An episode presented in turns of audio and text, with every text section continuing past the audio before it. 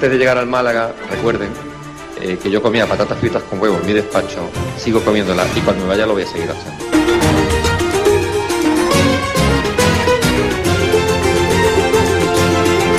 Nos hemos dejado la vida, los jugadores se han dejado la vida, la gente que hemos estado el día a día nos hemos dejado la vida, eh, del día a día de trabajo con muchísima exigencia, con muchísimos obstáculos, más obstáculos, los obstáculos visibles y los que decimos nosotros son los invisibles que la gente no ve.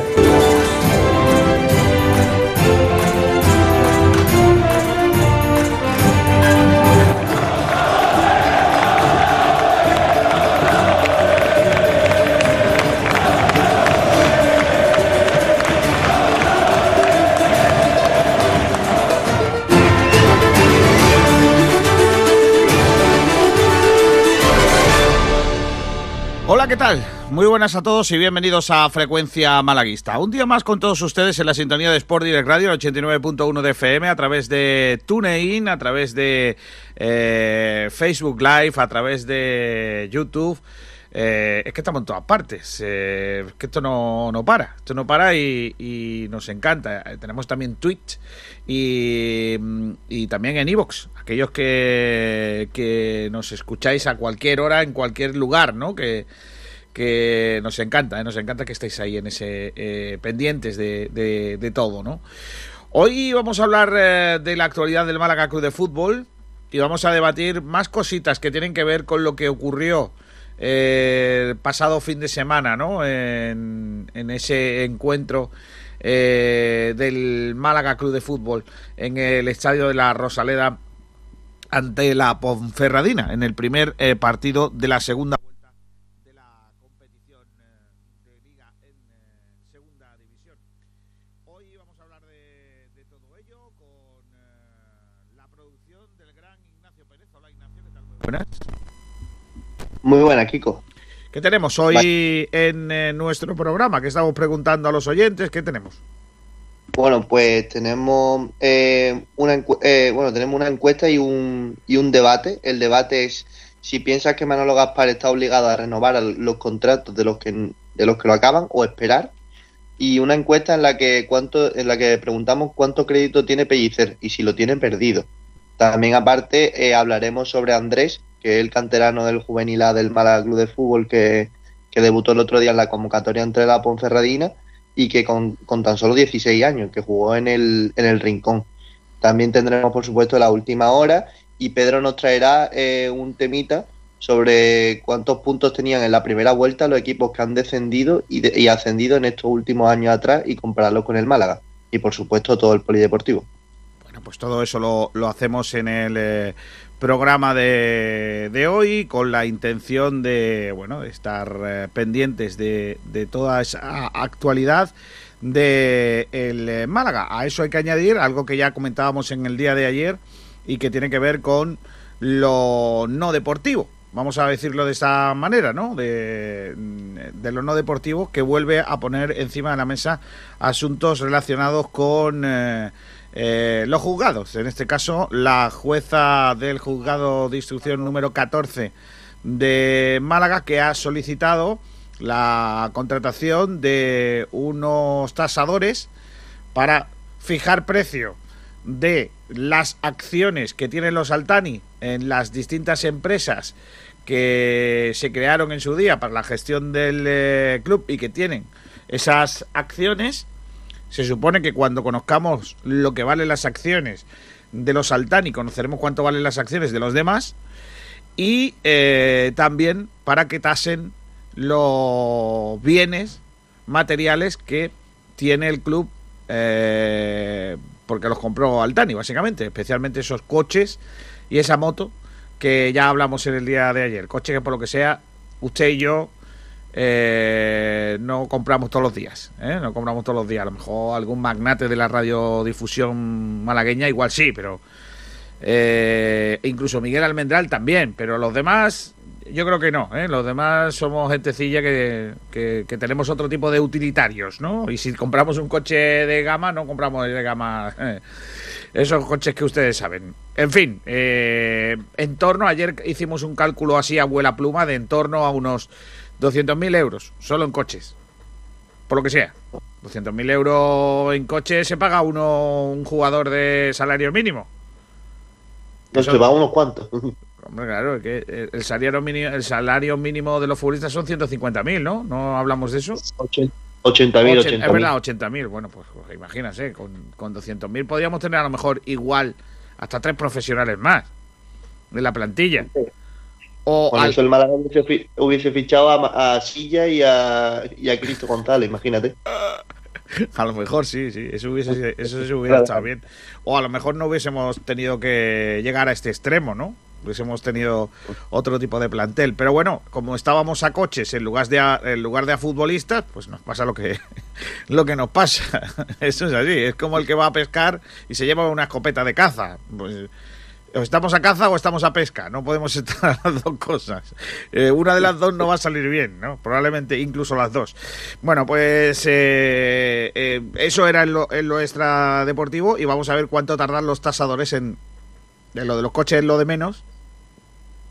Lo más acuciante, acuciante perdón, es conocer bueno cuánto valen las, las acciones y poner un, un, un, valor, ¿no? Algunos dicen que 50 millones de euros. Yo no me creo nada. O sea, yo no, creo que las acciones del Málaga valgan. O las acciones del Málaga, no, perdón. Las acciones que tiene Altani valgan 50 millones de euros. Bueno, los que dicen que vale 50 millones de euros, lógicamente ya sabéis quiénes son. Los, que aún siguen creyendo las mentiras de, Altani, ¿no? O, la postura de, de Altani. Yo no me creo que valga 50 millones de euros. Ojalá. Pero no me lo creo sinceramente. Así que, bueno, eh, los tasadores están para algo y, tendrán que dilucidar cuánto valen eh, las acciones del, club y por ende cuánto vale el, eh, el club si alguien quiere comprar acciones, claro. Claro, que esa es otra. Claro. como está, como está, va a estar, va a estar ese tema complicado. el mercado como para comprar acciones, claro que sí. Está por ahí ya con nosotros Pedro Jiménez. Hola, Pedrito. Buenas, chicos, ¿qué tal? Está por ahí también otro comentarista para el día de hoy, Antonio Roldán Mayenco. Hola Antonio, ¿qué tal? Muy buenas. Hola, Kiko García Delgado, querido Correcto, eh, y está por ahí un grande Miguel Almendral. Hola Miguel, ¿qué tal? Muy buenas. ¿Qué tal? ¿Qué tal, compañeros? Bueno, vamos a empezar Vamos a empezar por cositas eh, y ya que aprovechamos que Antonio Roldán conoce perfectamente la cantera y, bueno, hay un nombre propio encima de la mesa, eh, entre otras cosas porque yo quiero vender a, capa y espada a, los, a la gente de mi pueblo. Bueno, pues que, con solo 16 años entró en la convocatoria del otro día del Málaga Club de Fútbol. Estamos hablando de un canterano eh, del Málaga que con 8 añitos fue recalado, fue recabado, reclutado eh, por el conjunto blanqueazul del eh, Club Deportivo Rincón. Con ocho añitos se fue al Málaga y desde entonces en todas las categorías del, eh, del club.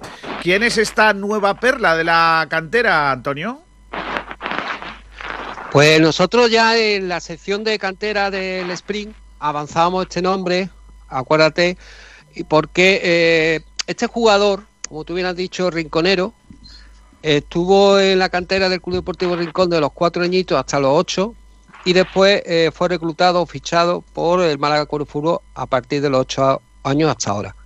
El pasado verano, eh, bueno, el pasado verano tuvo la propuesta seria y formal, incluso le invitaron a su agente y a, sus padres para ver las instalaciones de la ciudad deportiva de Real Betis, Balompié ven a ver el tour del ven a hacer el tour del Betis a ver si te convencemos como el que va al colegio nuevo no a ver si te gusta el cole no claro claro lo hacen todo pero vaya no solo el Betis sino todo pues nosotros como no le enseñemos Calle con las luces de Navidad no sé qué le vamos a enseñar. o, o,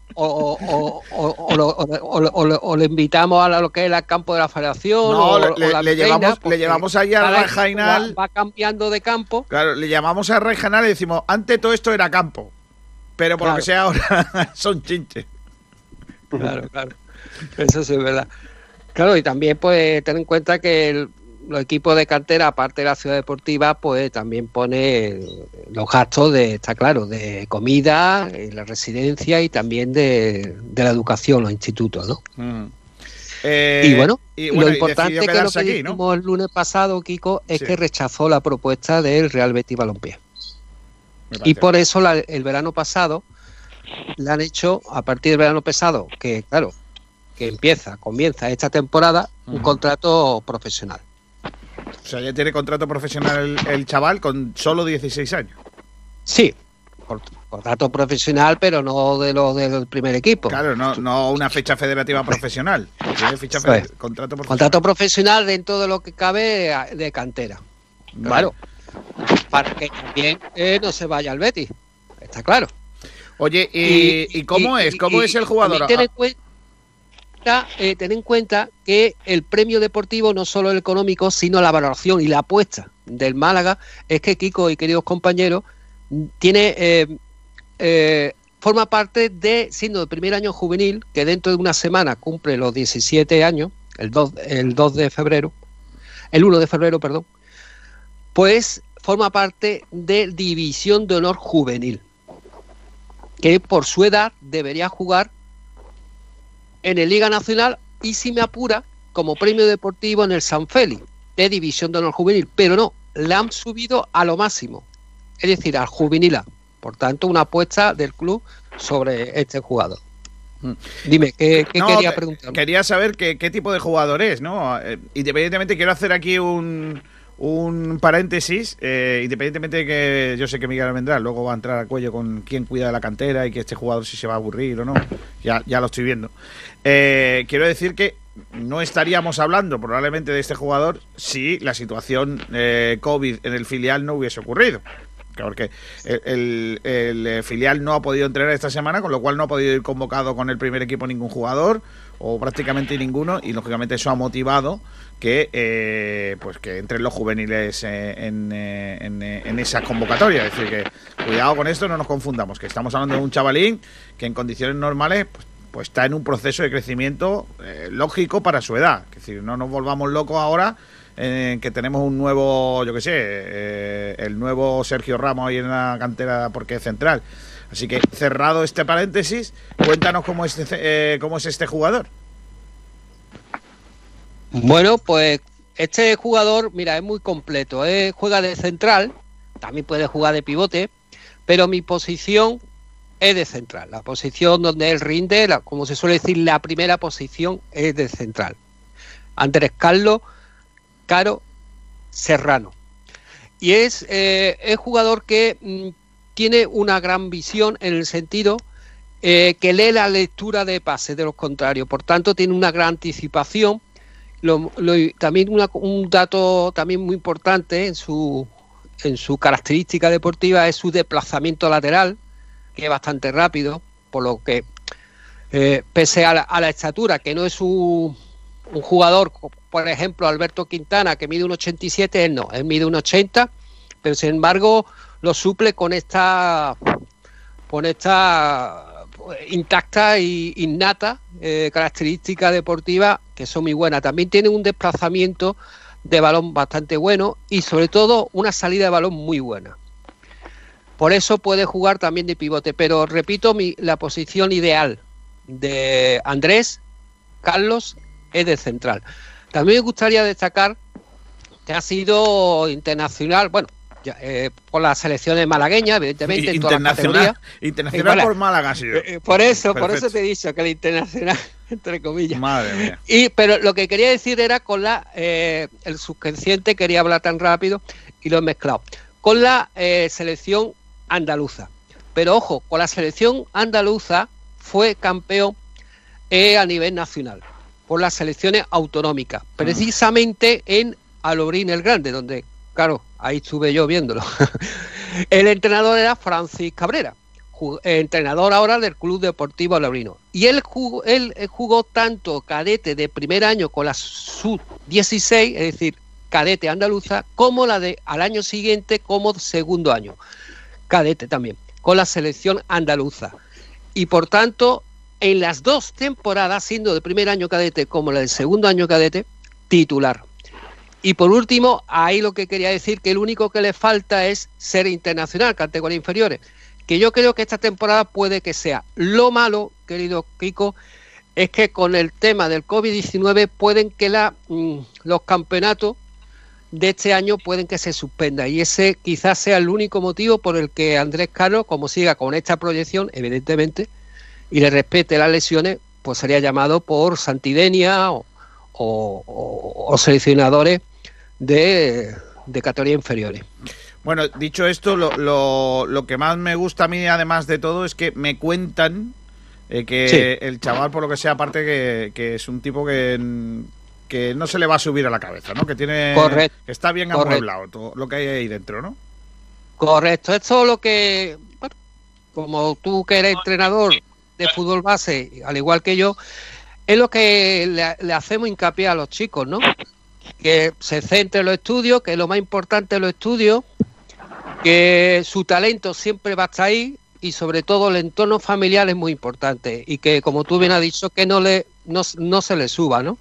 Tú fíjate, eh, ahora, eh, de hecho, el, bueno, ayer estuve hablando con el padre y el jueves pasado también le felicité y porque fue cuando el miércoles, el día anterior, eh, fue llamado por Sergio Pellicer, ¿no? Para el primer entrenamiento.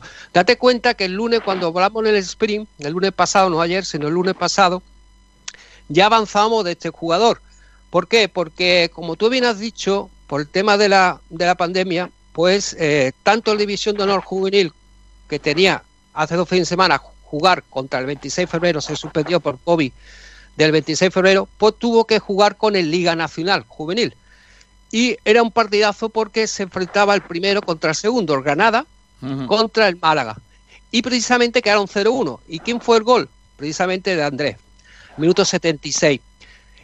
Dos días después de ese partido, fue llamado por Sergio Pellicer y nosotros lo dijimos bien claro, todo más, más, o menos con menos tiempo, pero lo dijimos en el sprint. También dijimos el lunes pasado en el sprint eh, que rechazó la propuesta del Betis.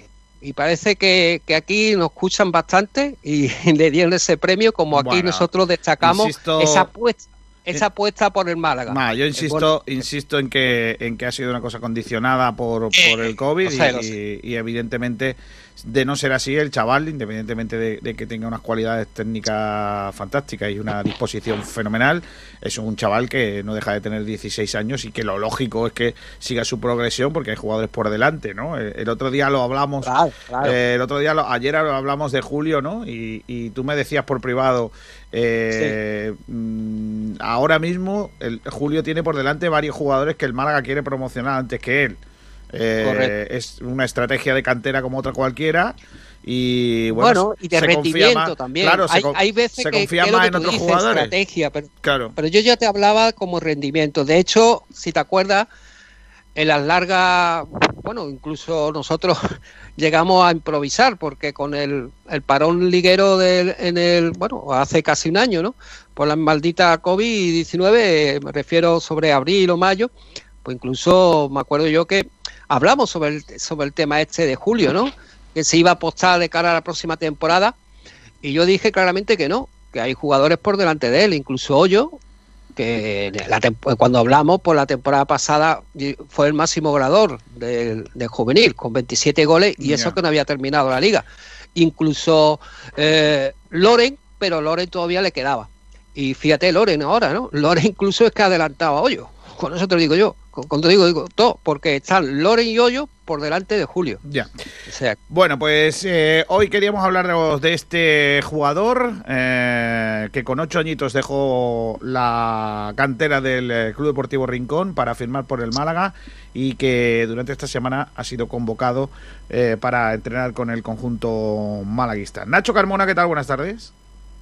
Buenísimas tardes, Kiko García. Buenísimas tardes a todos. Almendral, al final hay que entender que, bueno, que hay que ir con pasos de plomo con, todos los jugadores de la cantera, ¿no? Que, al final este chaval no deja de tener 16 años. No, hombre, yo creo que este chaval es lo que tú dices, es una notita en el aire que no sirve absolutamente nada para nada, más, allá de, de, bueno, de la efeméride en sí de que haya sido convocado, pero en ningún momento iba a jugar, ni está en los planes de absolutamente nada. Y, yo creo que hay de los que debemos hablar nosotros son de aquellos canteranos que están eh, con un pie en el primer equipo. O sea, los que están todavía en cuestiones de juveniles y tal, hay que trabajarlos, hay que tener un plan y saber en qué dirección se trabaja y sobre todo lo que hay que tener eh, muy claro es que hay que darles a esos chicos un objetivo, que de eso luego hablaremos más cuando, cuando en el programa de hoy, pero hay que darles un objetivo y que ellos entiendan que el premio no es asomarse a una convocatoria, el premio es poder vestir la camiseta de Málaga como jugador profesional. Pero. No, que también es muy importante el tema contractual. Hay jugadores que acaban contrato en la cantera y, y incluso el Málaga los pone a jugar para que, digamos así, sea una, una arma para que renueven. Y, y yo creo que no hay que mezclar ambos temas, eh, el deportivo por un lado y el económico por otro, o el contractual por otro, mejor dicho. Y, y todo el que esté ahora para jugar bien, pero como ha dicho Miguel, eh, bueno, y tú también, Kiko, Andrés tiene 16 años y ahora mismo no es una realidad que se asoma a las puertas del primer equipo. Como mucho tendría que cambiar las cosas como para que sea de esa manera, pero bueno, a día de hoy, insisto, no creo que sea un, un tema recurrente o que vaya a repetir, más allá de que la situación con, eh, coyuntural, ¿no? esa coyuntura del COVID-19 que ha afectado al, al, filial, ¿no? que ya sabéis que, que ni ha podido entrenar ni, ni ha podido jugar sus, sus partidos. Y muchos de esos filiales, hay que recordar, Antonio, que muchos de esos filiales eh, son también juveniles. Lo que pasa es que mayores que, que Andrés. Claro, Claro, juveniles de último año, como tú bien apuntas.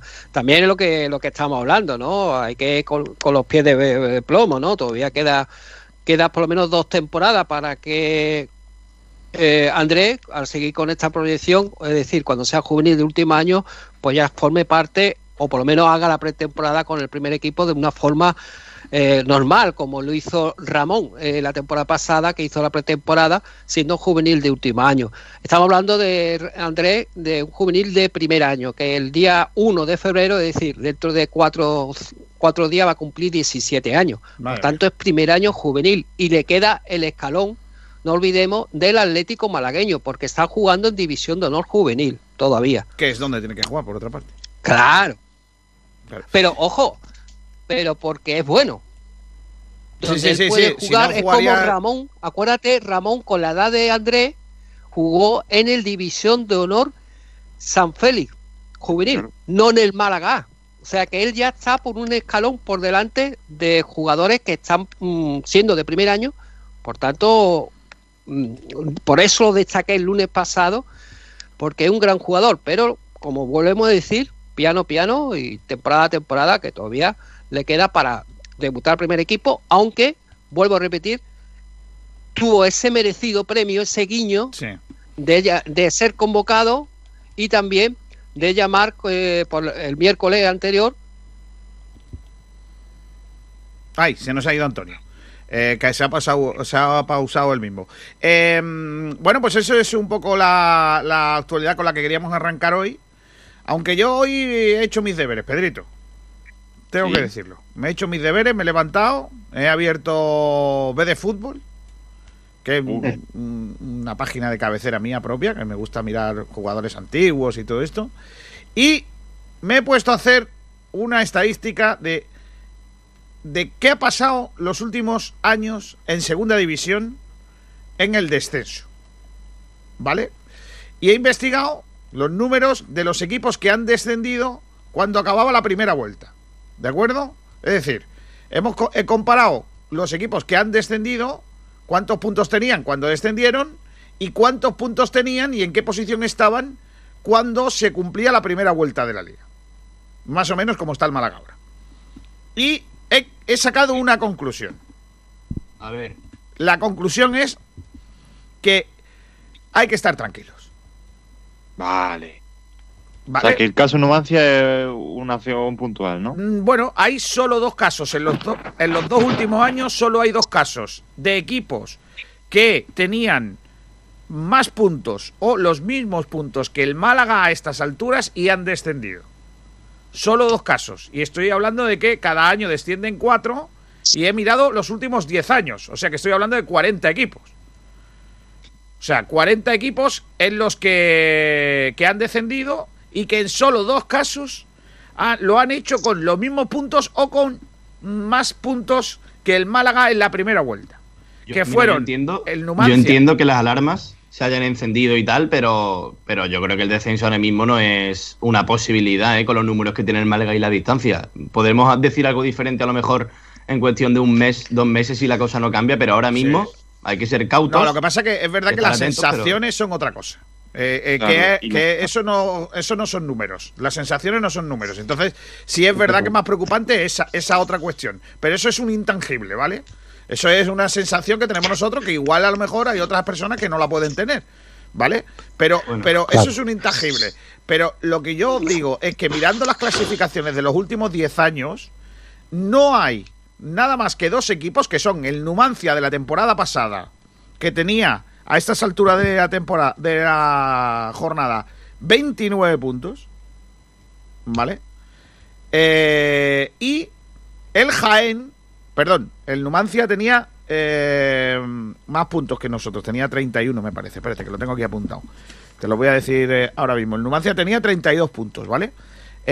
Y la temporada 13-14, en la que el Jaén desciende como penúltimo, tenía 28 puntos en la primera vuelta, era décimo tercero, fíjate que el Málaga es décimo segundo. Eh, era decimosegundo en la última jornada, ¿vale? Que no he contado esta, ¿vale? He hecho como si fuese, eh, para hacerla bien, la 21 de toda la jornada, de todas las ligas, ¿vale? Eh, el Jaén tenía 28 eh, puntos en la primera vuelta, era decimotercero. Ojo con eso, que era decimotercero. Y acabó penúltimo con 48 puntos. O sea, solo sumó 20 en la segunda parte de la liga. Eh, lógicamente, con 20 puntos en la segunda parte de la liga, en una condición normal, incluso te puede salvar. Pero es que aquel año, que es muy llamativa esa situación, aquella temporada, eh, hubo tres equipos que estuvieron en más de 25 puntos en, el, eh, en la media vuelta. El Mirandés con 26, que fue el primero que descendió, que llegó solo a 50. El Jaén con 28, como he dicho. Y el Hércules, que fue el colista con 45 puntos y tenía 27 en la primera vuelta. El Castilla tenía 21 y terminó con 49. No fue ni siquiera el peor de la segunda vuelta, el conjunto del filial del, eh, del Madrid. Entonces estaban en descenso el Alcorcón, que ojo, eh, acabó octavo con 59 puntos. El Girona, que acabó decimosexto con 23. Y era la vez que fue el primero que se salvó, décimo octavo con 51 puntos. Es decir que... Pues raro que con 50 puntos no se consiga la permanencia. ¿eh? Pues eso, eso es otra cuestión Sí. que, que también os cuento. Eh, Claro.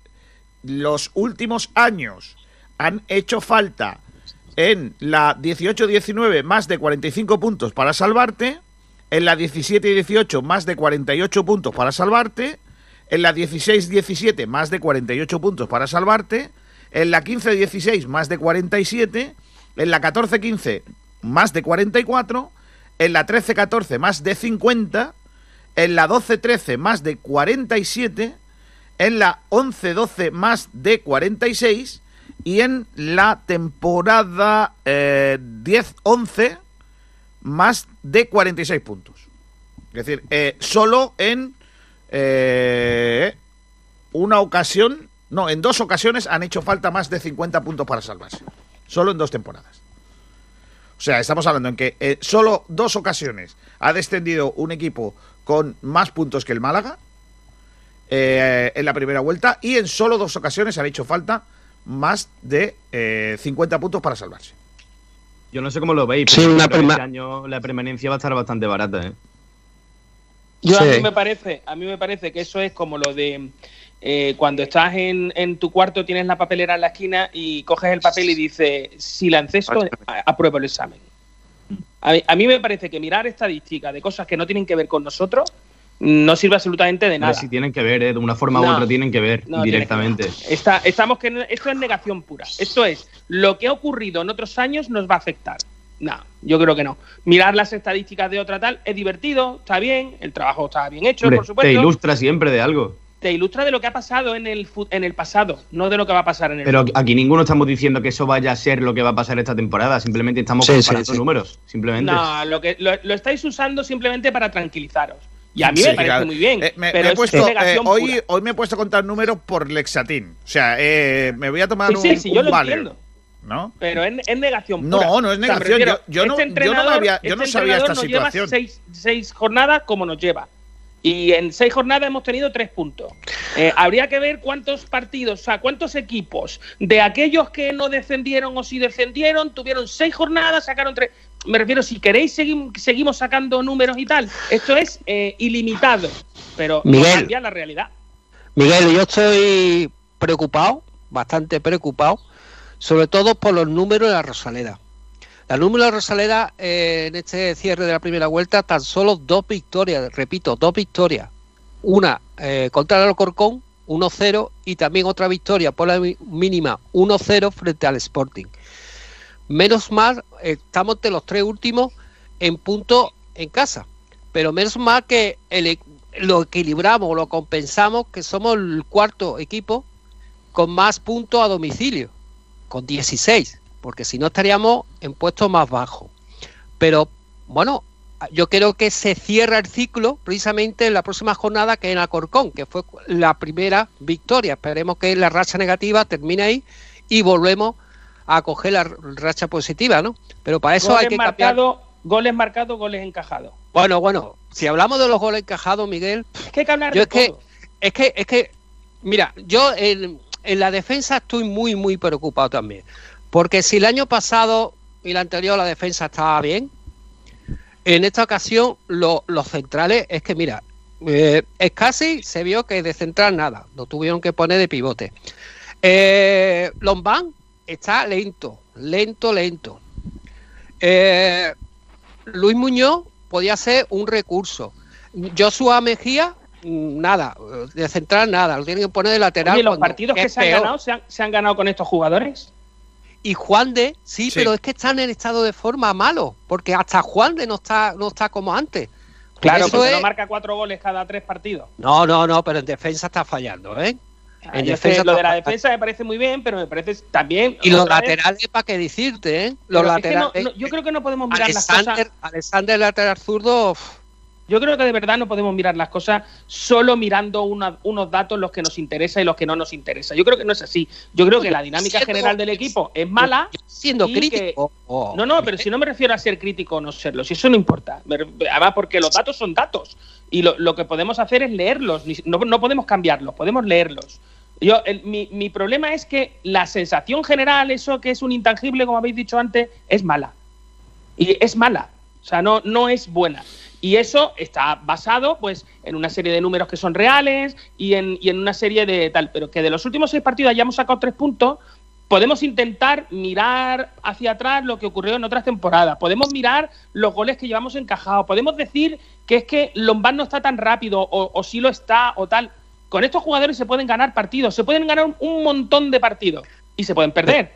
Pero la defensa, que es la clave de cualquier deporte, la defensa te hace ganar partidos. Y si la Johan defensa. Cruyff no estaría de acuerdo contigo, porque a Johan Cruyff le, metía- le metían en cada partido Yo- dos tres pero, goles. pero Johan Cruyff tenía. Le metían tres goles y, y él marcaba cuatro. Hablamos y del él marcaba seis. Sí, sí, correcto. Del, ese. del dream, Claro, pero- del Dream Team. Del Dream Team. De, de hecho, él, él fue el que hizo el juego de, de tres centrales, ¿no? No, no, no lo inventó Pep Guardiola. Porque él mismo reconoció que fue el maestro fue Johan Cruyff, ¿no? Pero, Esas son eh, pa- dejadme- palabras mayores. Mi, mi Johan Cruyff, Don Johan. Yo hay una cosa que estoy de acuerdo contigo, que es la defensa, creo que ahí estamos todos preocupados, porque no es, de- no es nuevo, el Málaga lleva Claro. teniendo problemas defensivos toda la temporada, pero las sensaciones que habla Miguel no son solo en la defensa. El otro día, la segunda parte del Málaga en ataque es muy preocupante. El Málaga no consigue crear ningún peligro cuando va por detrás del marcador en tu casa y, con toda la segunda parte por delante. Y, y- y el gol que, que nos marcan y las ocasiones que nos provocaron en, en los últimos minutos daban a entender que el equipo tiene un, a- dio un bajón no solo físico, eh, yo creo que No, mental. No, no empecemos, ¿eh? el Mental, mental. Ya solo nos falta decir agua que el equipo está físicamente mal, ¿eh? Solo nos falta decir eso Claro, para equivocarnos. También, también. también, no, el equipo no está físicamente mal, no empecemos, ¿eh? No. No empecemos No, porque no, no, por no, ahí no por- paso, ¿eh? Por eso. No, no, no, no, no, porque ya solo nos falta decir eso, que los jugadores que están, que no corren, que trabajo, que no falta No, no, no, no, no. El eso problema no- del Málaga es no es que verdad. siempre eh, espera lo mismo. O sea, no innova, no, no propone algo distinto. Siempre se ciñe a, como dije ayer, las individualidades de, de los extremos y los de arriba y, y a rezar porque atrás estén en serio. ¿Qué pasa? Cuando falla atrás y los de arriba no funcionan, pues el Málaga tendría que buscar otro plan alternativo. Mira, eh, como en la casa tenemos eh, varios entrenadores y, y vamos a tirar de ellos, que son los que de verdad entienden, para que nos saquen de, de esta historia. Eh, buscamos a Sebastián Álvarez, entrenador de fútbol eh, de primer nivel. Eh, hola, Sebas, ¿qué tal? Muy buenas. Hola, buenas, buenas tardes, Kiko. Buenas. Hemos hecho unas estadísticas de los últimos años de, de los descensos, etcétera, eh, cuántos puntos hace falta y tal, y un poco para, para mostrar que bueno que tampoco hay que tampoco hay que extremar las urgencias, ¿no? Eh, viendo el Málaga, analizándolo como tú has hecho el partido del otro día, eh, ¿crees que es una situación urgente la de cambiar cosas? Bueno, en primera parte estoy mm, eh, de acuerdo con Miguel que ahora mismo ve esos datos de otras temporadas no nos vale. Tenemos que mirar eh, la- las de ahora. Y las de ahora, yo por ejemplo juego un poquito con ventaja porque, como tú dices, analizar el partido. eh, yo no soy a lo mejor tan fanático, no siento tanto los colores como ustedes, entonces no los sufro tanto.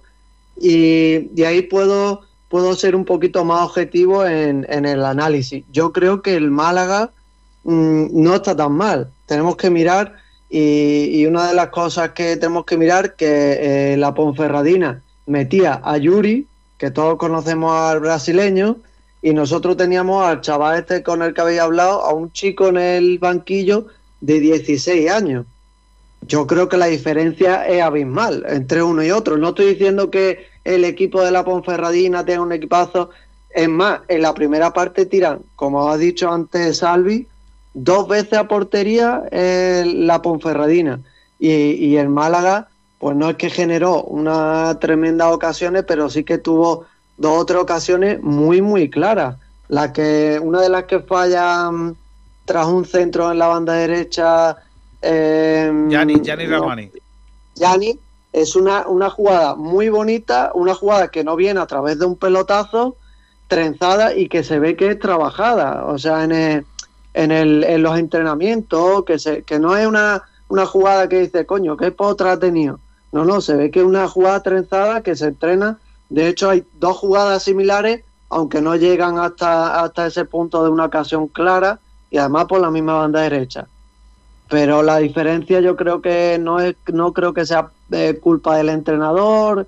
Yo creo que la diferencia es que tenemos que saber los problemas que tiene el Málaga la plantilla que tiene. Ayer me gusta la primera parte el planteamiento pues juega un poquito con los extremos un poquito metiéndose un poquito más por dentro laterales más largos. Pero cuál es el problema qué, laterales eran se lo voy a preguntar a Miguel qué laterales eran pues laterales al final pobrecitos míos pues no tienen mucho mucho más Yo creo que eran jugadores, yo creo que eran jugadores que estaban ahí por, y que les llamamos laterales porque estaban en esa posición del campo, no porque ellos supieran desarrollar ese trabajo. exacto Es que Sebastián, Sebastián, es que más que laterales, en su posición natural son centrales. claro claro eso No, eso no, yo, Alexander no. aunque- Alexander es ¿eh? lateral, ¿eh? Alexander es lateral. Solamente que es diestro. Sí, bueno, ya, ya a se ha visto lo lateral que es. No, Mejor Xavi, que, que lo pongan, que mejor que lo pongan, que lo pongan de central. Yo prefiero que No, eh, Alexander- juegue de central. Si de Alexander no ha jugado de central en su puñetera vida, Antonio. Claro. Pues, pero además para lo, que- para lo que está haciendo de lateral, que mejor que lo haga de central. Ah, esa es otra Lo cuestión. lateral izquierdo, Antonio, otra vez. Por es eso como te si estoy diciendo, central izquierdo, Eh, yo te, Claro.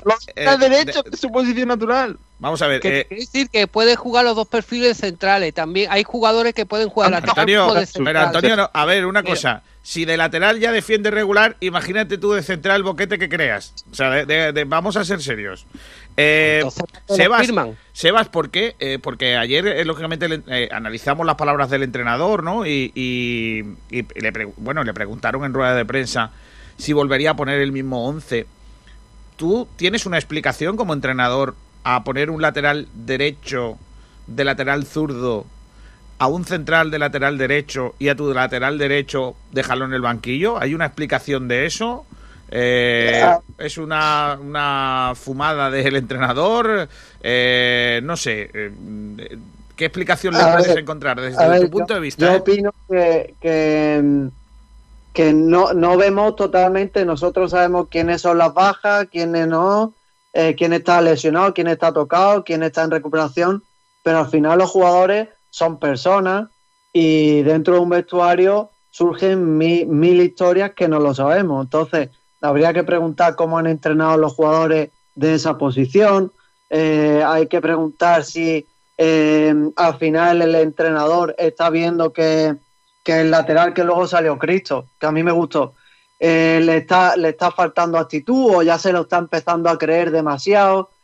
hablamos de Ramón y hablamos, parece que, que estamos hablando de Maradona, como, como dijo Mourinho con Pedro León, y es verdad Ramón es un jugadorazo, me encanta, pero tampoco podemos esperar que Ramón nos saque de, un entuerto o, cargarle toda la, toda la responsabilidad a Ramón, porque al final lo que estamos haciendo nos podemos cargar a ese jugador.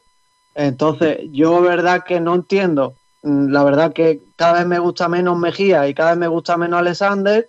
Es verdad que si a lo mejor Alexander juega en su lateral derecho o por ahí puede un poquito maniobrar. Mejía, yo sin haberlo visto jugar de central, creo que de central tiene mucho más potencial que en su posición, eh, que tiene más cualidades.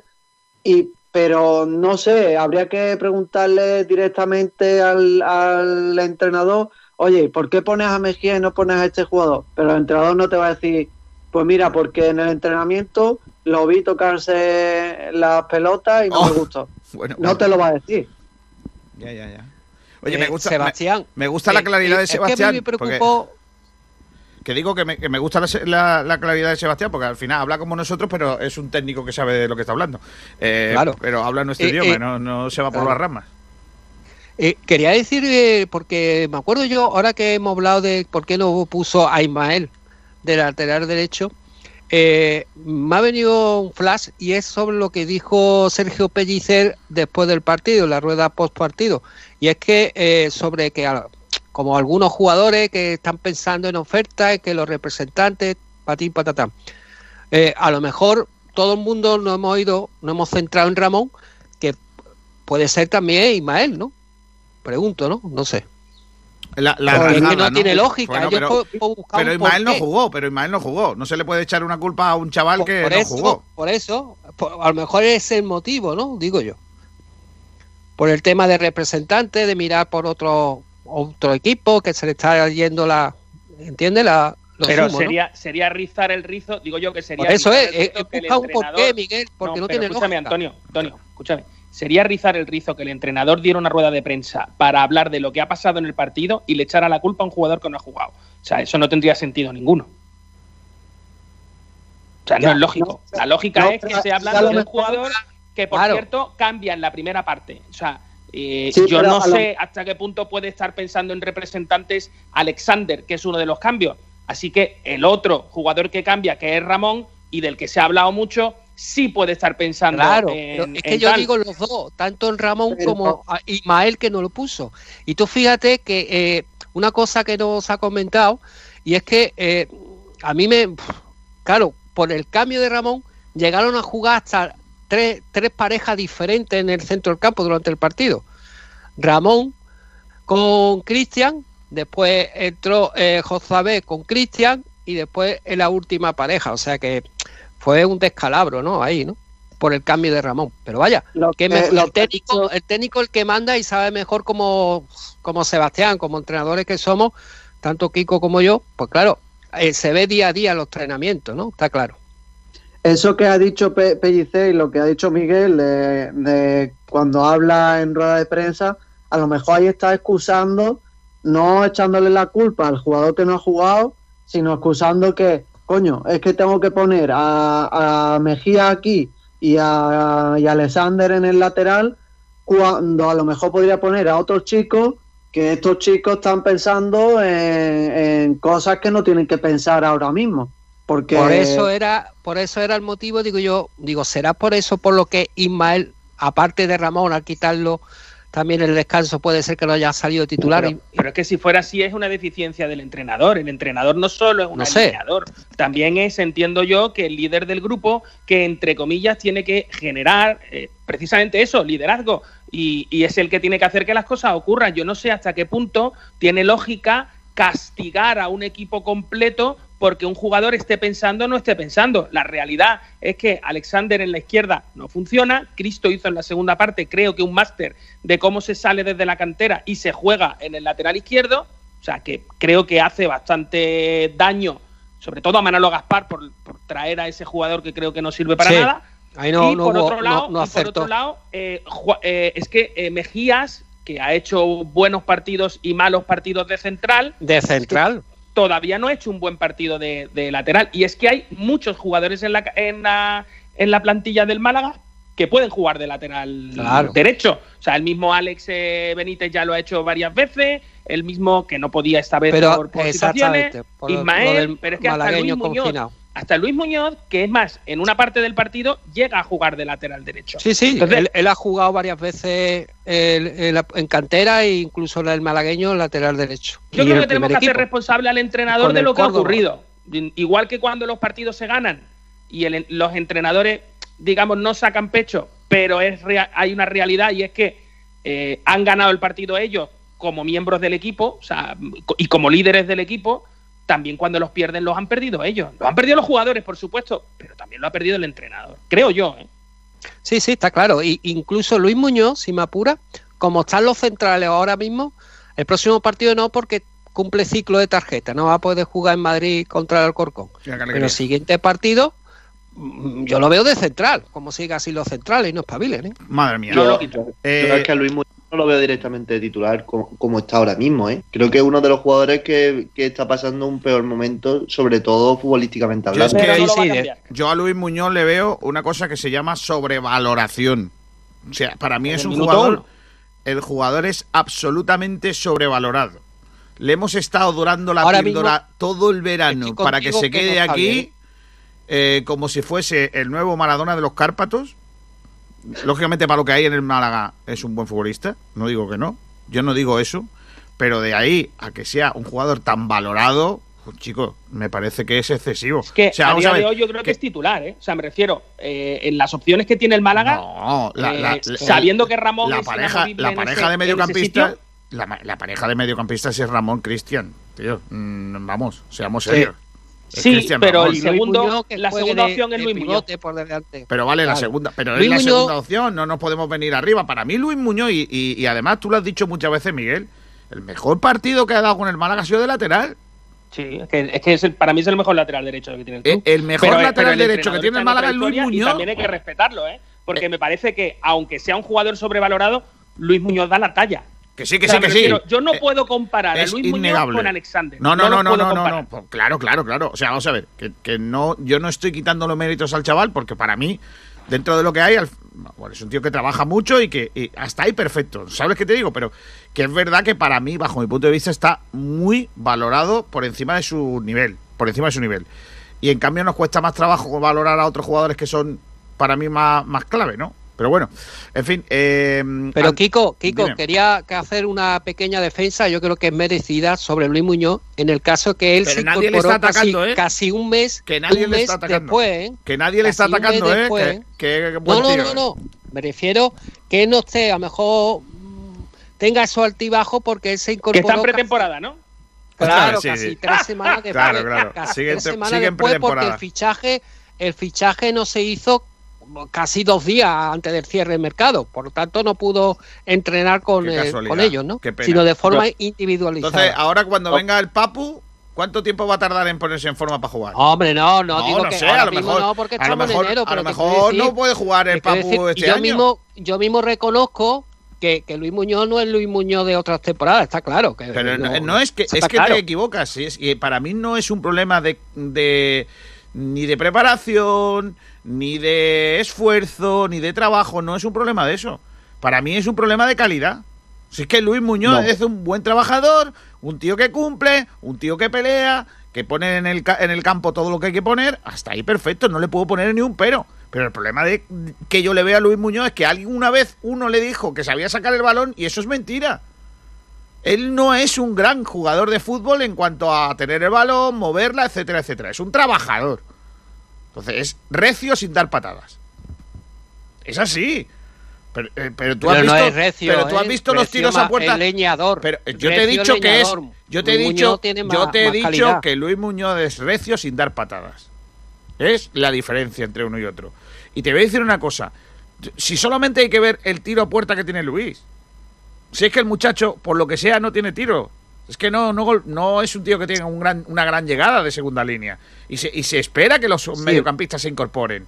Pero no, él no es. no Recio ese tenía jugador. mejor disparo, eso sí Claro, es verdad. pero, pero independiente que no estoy comparándolos, te estoy diciendo No, que al no, final no, es un eh, jugador que no se le puede pedir, no se le puede pedir pues ese despliegue técnico que algunos le ven y que yo no le veo. Yo sinceramente no se lo he visto nunca. Le veo otras cualidades que son muy buenas. Pero Sí, no le veo a mí ese me gusta, me gusta, No. pero también vuelvo a decir, tú Que sabes yo- que siempre he sido un defendo- defensor de Luis Muñoz, pero también hay que ser objetivo y reconozco que no, no está bien, no está bien deportivamente, no, no está rindiendo, como Pues- él puede rendir. Pues ¿sabes qué pasa? Que yo no estoy de acuerdo contigo en eso tampoco. Yo creo que el chaval da en el campo todo lo que tiene. Lo que pasa que lo que se le espera de él y lo que mucha gente espera de él, yo creo que el chaval no tiene eso. Yo quizá Yo porque lo he visto desde, desde infantiles, Pero- bueno, de Alevín pero de no- último año, no lo puedes y sé lo- el potencial que puede tener él y que Ya, tiene, ¿no? ya. Bueno, oye, Andrés, eh. Sebastián, eh, eh, perdona, Ignacio, dime, dime. No, que yo sí había vi- creo que he visto partidos buenos de Luis esta temporada y, y sobre todo con, cuando jugaba solo con Ramón en el centro del campo. Pero Claro, creo que el claro. eh, eh, que tenemos nosotros, y yo mm, me uno el primero, creo que hay veces que nos cuesta señalar a jugadores que son de, de la casa. Y hay, hay jugadores como Ismael Casas no estaban dando la talla en los últimos partidos y, hab- y había eh, jugadores del filial que, que estaban en un nivel superior, como por ejemplo Ale Benítez, eh, también con Ramón. Juan de ahora mismo no está bien. Eh, Ramón lo que he dicho antes. Ramón ha tenido partidos en los que para mí es el mejor del equipo, pero Ramón ha habido partidos en los que ha estado desaparecido y hay veces que hay que decirlo y no pasa nada. Yo no estoy diciendo que Luis Muñoz sea un- Totalmente. ni mucho menos, al revés. Mm. Me parece uno de los mejores que tiene que tenemos en la plantilla, pero si está pasando por un mal momento hay que decirlo y ya está y no pasa nada. Eh, Sebas, de, de lo que has analizado del partido, eh, ¿qué- ¿con qué te quedas? ¿Qué, qué has descubierto que pueda llamar la atención? Bueno, lo, lo que he dicho antes de- del tema de que han jugado un poquito más por dentro o los extremos más por dentro, mejor dicho. Luego sí que veo algunos errores, pero vuelvo a lo mismo. Yo creo que son errores individuales y como había comentado antes, el entrenador no le va a decir en la jugada del gol, oye, pierde la marca de este tío.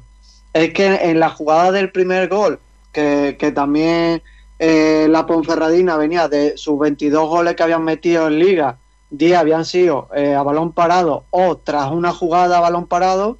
Aquí nos sacan un córner, salimos eh, mm, regular, ponen un balón a banda y tras un centro lateral hay tres jugadores, tres, bueno, me atrevería a decir cuatro jugadores sin ningún tipo de marca mirando solamente el balón cuando yo creo que eso es un, error que ustedes que estáis en base lo decís, no solo hay que mirar el balón, sino hay que estar pendiente de la marca, del jugador que tienes por detrás, y ahí es el lateral, Alexander, que se come con papa el centro y no ve, no ve a, a su marca, es que no la ve, no, no la está mirando porque está mirando el balón.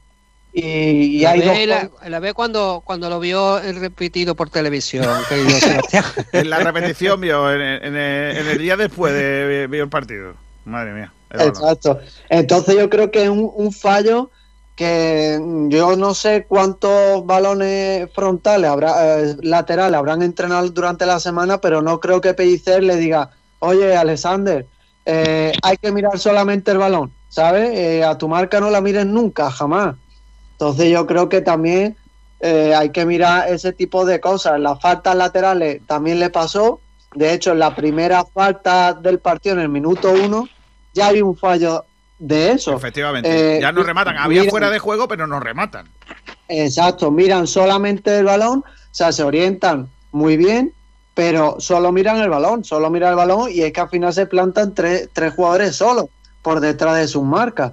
Entonces eso yo creo que son fallos que son mejorables, que yo creo que se entrenarán, porque es que yo viendo el partido ya a, a posteriori, yo siendo el entrenador, hoy Semana esta semana estaríamos todo el rato con eso y las marcas, vamos, pongo la mano en el fuego que esta semana habrán trabajado los centros laterales y las marcas un montón, pero que luego vayan los partidos, lo que trabaje es una cosa y luego lo que el jugador hace en los partidos es otra. Yo también he trabajado muy bien con algunos jugadores y luego venía el partido y yo decía que me van a echar a mí, que a ti te van a dejar, eh, déjate de tonterías, porque es que algunos jugadores no saben competir o le da, no lo sé, hay algunos jugadores que no, no transfieren lo que entrenan al, al partido y O el entrenador tú- lo dijo claramente. Claro, entonces, eh, eso te quería preguntar. Entonces, tú estás un poco en la línea de, de que lo que se ve en el campo, por- digamos que como fue el partido y el resultado que, que se dio, tiene más que ver con cómo desarrollaron lo que el entrenador le pidió que un problema de cómo el entrenador planteó el partido. Sí, ye- yo creo que sí, vamos, yo te digo, el planteamiento de la primera, de la primera parte, yo hablo un poquito más de la primera parte, eh, no es mala. Eh, salvo el gol en el minuto 15 y una jugada en el minuto 38 de la Ponferradina, lo demás son tres tiros muy claros del Málaga, ¿vale? Que no son unos grandes disparos o unas grandes ocasiones, pero son tres llegadas, son otros dos centros, otro córner. Al final, planteamiento, yo la primera parte, es verdad que hasta el minuto 15 no hay juego, pero de ningún equipo. Yo hasta el minuto 15 eh, me aburrí completamente, porque no había nada, había cuatro despejes de un lado, cuatro despejes de otro, encima despejes que no son orientados, que no tienen un sentido, y era un despilporre. Pero luego a partir de ahí nos meten el gol y sí que el Málaga intenta proponer, intenta llegar con su lateral un poquito más por banda. Eh, Joaquín tiene eh, mucha movilidad, Cristian a mí me gustó bastante, eh, tanto en la primera parte como en la segunda. Eh, no, es, no es que creo que haya planteado un, un partido de, bueno, pues nos encerramos atrás, que lo veo muy ilícito y yo lo he hecho, nos encerramos atrás y salimos a la contra. Pues yo creo que el Málaga no hizo eso en ningún momento. Si lo llega a hacer, pues le habrían caído muchísimos más palos al entrenador, seguramente. Yo creo que sí lo hizo. ¿eh? Yo siento disentir contigo, pero creo que sí lo hizo. Y es más, creo que en la segunda parte, eh, con la salida de Alexander del campo, se nota. Porque yo también vi al equipo eh, con unos eh, con un Yaris y un Joaquín intentando jugar por dentro. Y es el entrenador el que saca a, a- los dos laterales que saca. Entonces, cuando en la segunda parte corrige ese error, vemos a Cristo con una autopista en la banda izquierda. Autopista que le deja precisamente el, el interior que está por delante de él que se mete hacia adentro. Y entonces el Málaga hace mucho más ancho el campo. El Málaga sabe perfectamente que a la hora de atacar, si tú sacas a Alexander y ya lo has visto, y ya has visto el tipo de jugador que es, porque si de verdad estamos en fútbol profesional, intentando decirle a un jugador que tiene que no mirar el balón y mirar a su, a su marca, eh, creo que tenemos un problema de concepto. Porque Pero, o- chicos. o que somos unas madres, vamos. Que una cosa, en la marca de Alexander era uno de los delanteros que estaba dentro del área chica. No. O sea, Alexander tenía dos No, no, futbolistas. no, no, no, entonces- no. No, No, yo, estoy, yo tengo la jugada ahora mismo aquí delante y, y es Él, Alexander. él- o él sea, se refiere al disparo, al disparo de Oscar Silva. Sí, Eh, pero es que se posicionalmente quedó es mirándolo, Alexander el que, te- el haciendo la que foto ahí. Alexander, claro, es lo que se refiere Sebastián, que estoy totalmente de acuerdo. Y también eh, un dato que, que siempre el Málaga ha tenido ese lunar, ¿no? Es el juego aéreo defensivo, es decir, que se está viendo, el primer gol fue, fue pues, jugada, pues ya sea falta lateral o de córner. Eh, yo creo que el 60% eh, de gol encajado es por, por ese por ese concepto, ¿no? Y también, eh, bueno, eh, totalmente de acuerdo con Sebastián que para mí los mejores del, del partido fueron del Málaga, fue Cristian Rodríguez y Joaquín. Joaquín hasta que lo quitaron porque ya estaba físicamente mal eh, la primera parte lo hice muy bien, pero Iván Rodríguez, que no sé cómo lo. Bueno, al igual que otro jugador que no me acuerdo, con esa actitud le hicieron una entrada bastante dura a Joaquín, que no fue ni tarjeta amarilla. Yo creo que el árbitro. Mm, Bueno, el árbitro fue muy permisible, ¿no? En la entrada dura de lo, del equipo visitante. ¿eh? ¿En, en serio vamos a hablar del árbitro con un 0 No, no, no, no, estoy hablando- es que- estoy hablando- es que- es que No, no. de verdad estoy empezando a perder Yo no- yo no la estoy cordura. diciendo- que no Pero entiendo escúchame, nada. Que yo no estoy entiendo diciendo- nada, de verdad. Pero tú salta por, por otro cerro de No, Úbeda. no, estoy no, yo no voy por otro cerro. Yo lo que pienso es que no hay, no hay, eh, el árbitro no fue en ningún momento, Pero yo he dicho eso, determinante. Pero Miguel, Miguel, Que yo he no, dicho eso. Yo lo único que he dicho que a Que fue muy Joaquín, permisivo. a es que- Joaquín le entraron a Joaquín. Y el Málaga como le a otro jugador también. Pero no, tal, además, eh, es que eso es incluso- el fútbol. Y el que no le guste incluso- eso, que se vaya a peinar muñeca, hombre. Incluso en la retransmisión, vosotros mismos dijisteis que el, el Ponferradina es el Getafe. Es Bueno, duro. que le pero el árbitro, una el tarjetita. árbitro fue muy Pero permisivo y no hubo tarjetita. eso jue- en Pero el yo no fútbol hay- digo que, hay que- equipos yo que son he así. dicho No discutáis de eso, que sea por que el no árbitro tiene yo sentido. nunca lo he No entiendo esta discusión, en serio. Eh, entiendo, yo, No, yo, yo tampoco, entiendo, entiendo lo sale que por el árbitro. Si yo Antonio, no he dicho en ningún momento que sea el árbitro. Eh, Miguel, eh, yo sé lo que dice Antonio, porque yo también entiendo que el árbitro fue muy blandito para unos y, y más duro para otros, pero bueno, no, el- por supuesto que el árbitro no tiene nada que ver con, con el resultado por del partido. supuesto, yo no, Por supuesto. no he dicho eso. Voy a volver y sobre... que no existen equipos de fútbol así, que juegan así.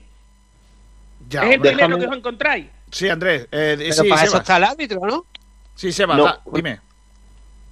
No, eh, yo quería comentar una cosa de los laterales que habéis comentado antes y yo creo que eh, desde el planteamiento no me parece mal que el Málaga eh, juegue no con los dos, pero con un lateral que sea más defensivo. Es decir, eh, en la banda derecha jugó Mejía, que anteriormente había jugado dos partidos y a mí sinceramente no me parece, o sea, no me parecieron que hizo un mal partido, sobre todo si tiene a Joaquín por delante y es simplemente porque el Málaga tiene juega con dos extremos muy abiertos, por lo tanto la inclusión de los laterales, pues sinceramente eh, cuando jugamos con laterales no los vemos en ataque, por lo tanto a mí sí me parece lógico que el Málaga utilice un Mejía de lateral derecho que te pueda cubrir esa espalda, lo que no me pareció lógico es el lateral izquierdo y se vio con, cuando el- con la entrada de Cristo que, que el Málaga mejoró, mejoró en ataque en ese, en ese aspecto. Pero Pues Mejías no subió ni una sola vez, no aportó No, sí absolutamente subió, nada. sí subió. por eso mismo. Sí Por subió. eso mismo. Sí subió, Lo que pasa Miguel, que es como si Sí, centrara para- mi prima. Es decir, eh, es que, es que cada vez que centraba el hombre, centraba sobre la espalda o el culo del rival. Claro, porque no es lateral. Claro, porque no sabe. Claro. Es que que suba no Porque sirve es de nada. Claro. Él sube porque se lo pide el cuerpo y se lo pide el entrenador, pero, pero claro, no. Claro, si sube es porque es un planteamiento del entrenador, es lo que estamos diciendo. A lo mejor lo que falla son los jugadores o esas piezas, que no, No. sé por qué lo ha puesto y por qué no pone a otro. Ya ahí no me voy a meter porque, como te digo, no controlo ese vestuario y, y no sé la de problemas que tiene que haber. Pero sí que, sí que el Málaga, pues con Mejía trató de llegar arriba, pero como dice, al final los centros no iban a ningún lado, eh, se tropieza solo, eh, es que se nota que no, no es su posición. Ya. Eh, bueno, eh, no sé, Ignacio, si vamos a unos oyentes o algo y, y empezamos con, eh, con la encuestita. Bueno, es que como de esto no, no habíamos hecho en debate, si quiere, eh, empezamos con la encuesta y después leo oyentes. Eh, la pregunta es cuánto crédito tiene Pellicer y si lo tiene perdido. Como hemos hablado del, del planteamiento del otro día, si queréis empezamos eh, a ver qué pensáis.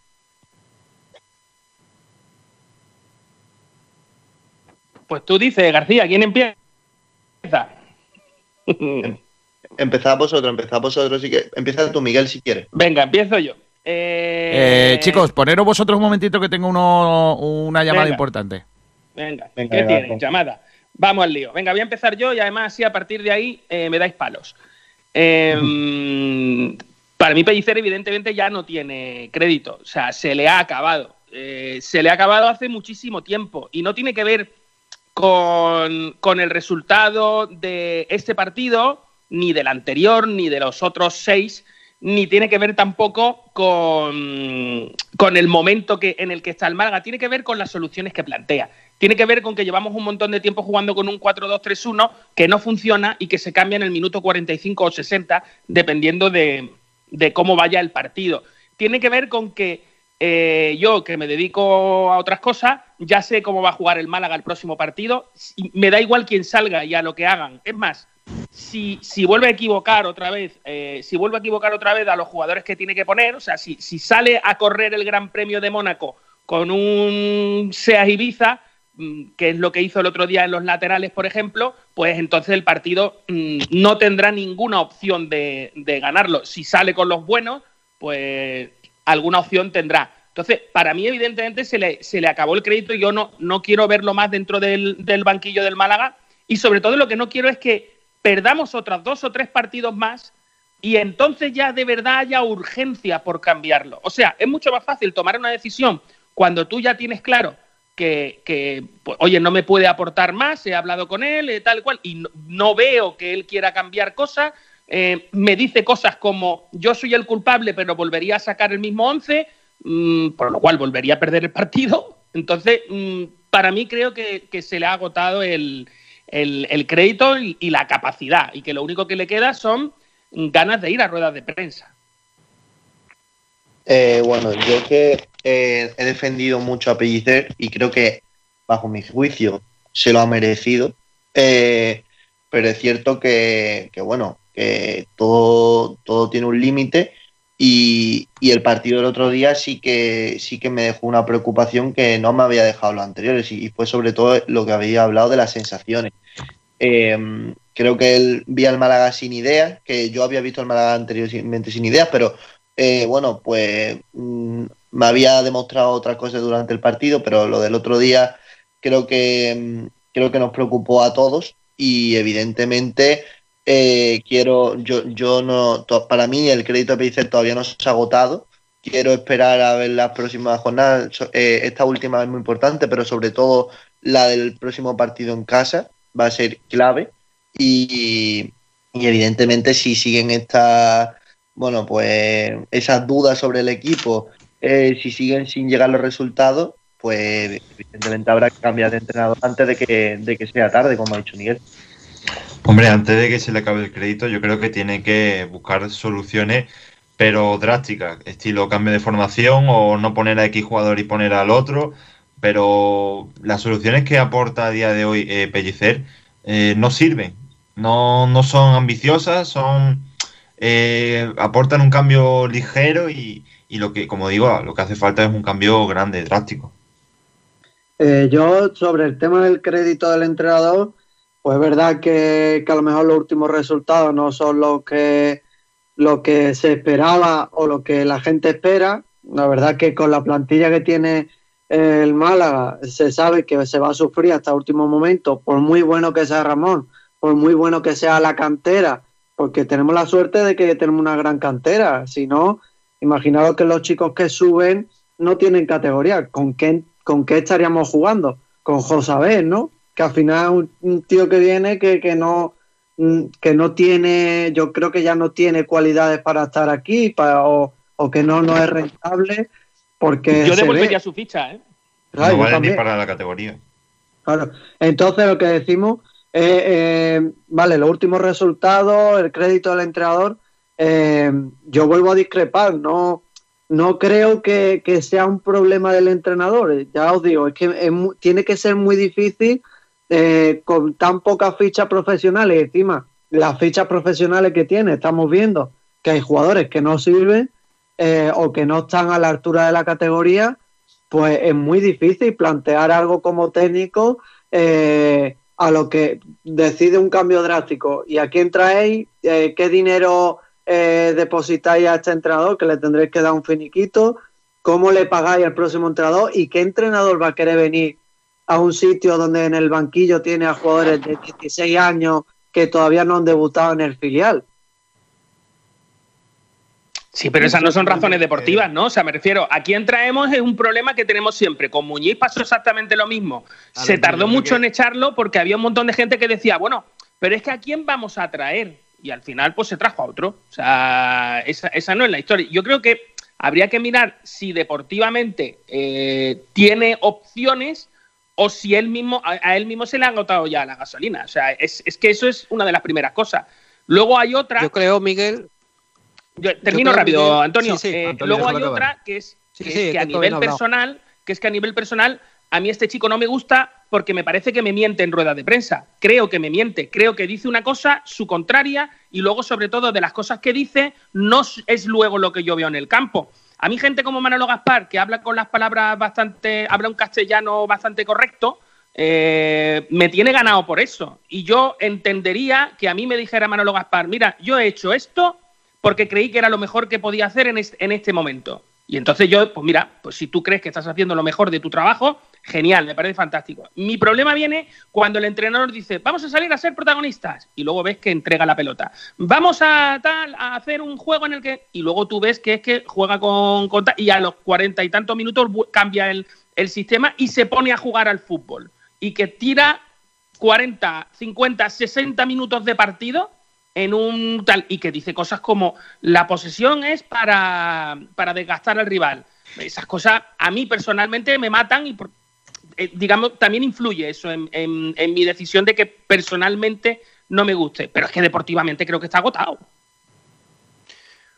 Bueno, yo, creo, que Hasta que la situación. Un momento, Antonio. Yo creo que hasta que la situación se convierta en insostenible, Pellicer se ha ganado tener crédito, sobre todo por todas las dificultades que ha tenido a la hora de, tirar para adelante con el Málaga.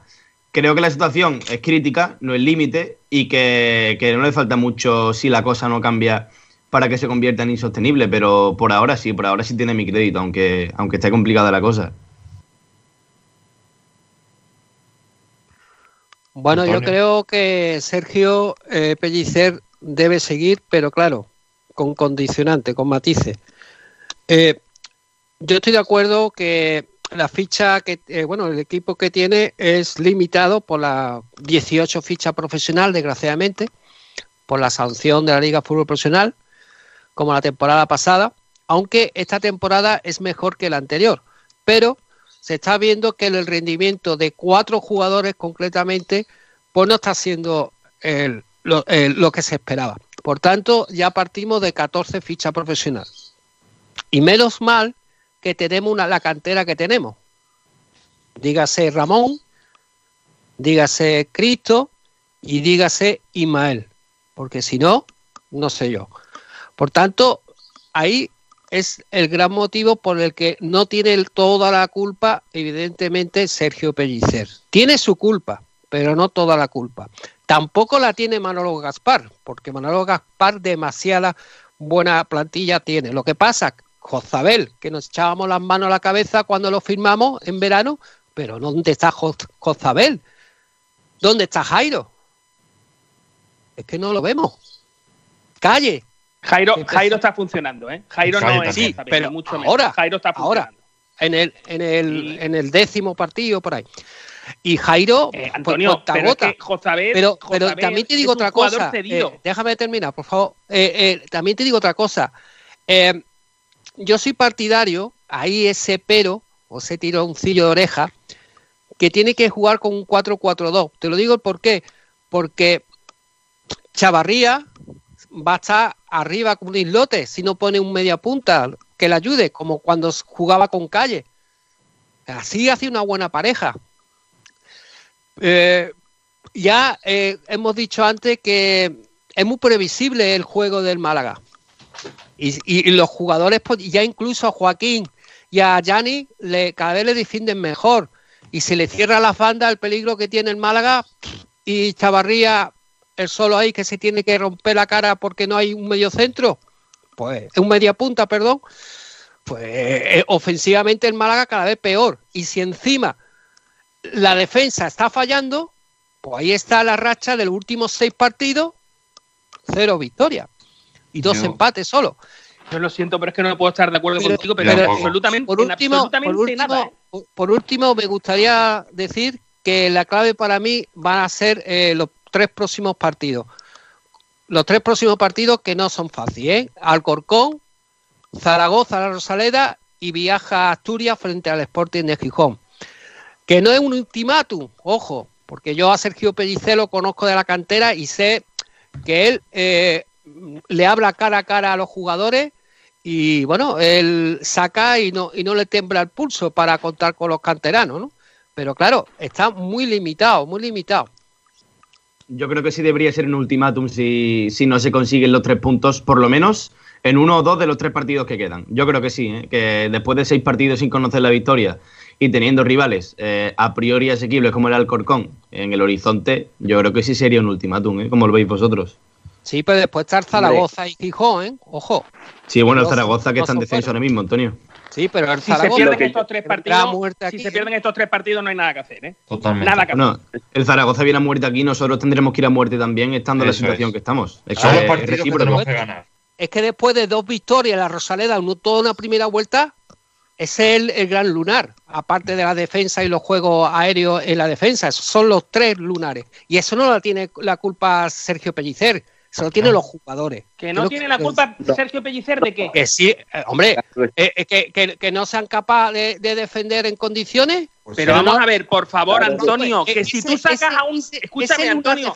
déjame decir Pero, Antonio, es que estás viviendo en el mundo de la piruleta. Discúlpame, pero si tú sacas a un lateral que no es lateral, si tú sacas a un lateral que no es lateral, no puedes pedirle a ese chico que ajuste. Claro. No puedes pedirle a ese chico la, que haga las labores que tiene que hacer, porque no sabe.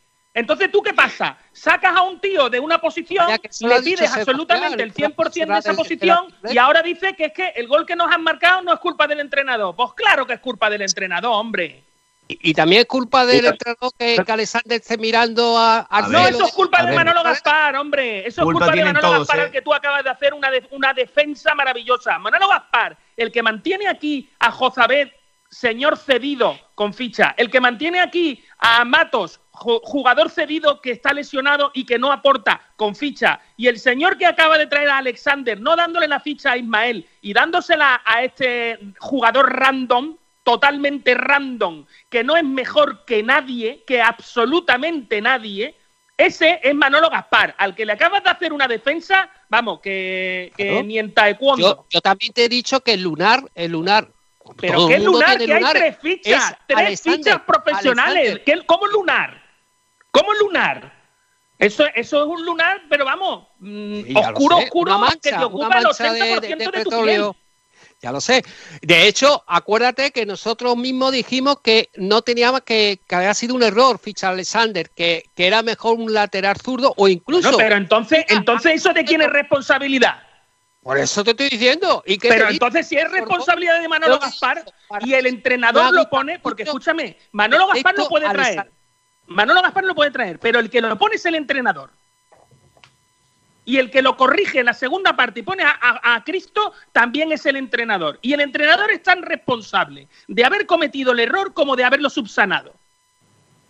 O sea, por favor, seamos coherentes. Cada uno que aguante su responsabilidad y dejemos de, de- de- de contar el fútbol como si fuera, bueno, pues una piruleta Pero- en la cual el entrenador dice que haga una cosa y los jugadores, malditos jugadores, Pero no Miguel, hacen lo que eh, quieren. culpa tienen todos, ¿eh? responsabilidad tienen todos. Miguel, el entrenador, por que supuesto, te tendrá su parte de culpa. joder. Antonio, un momento, un momento, no interrumpas, ¿vale?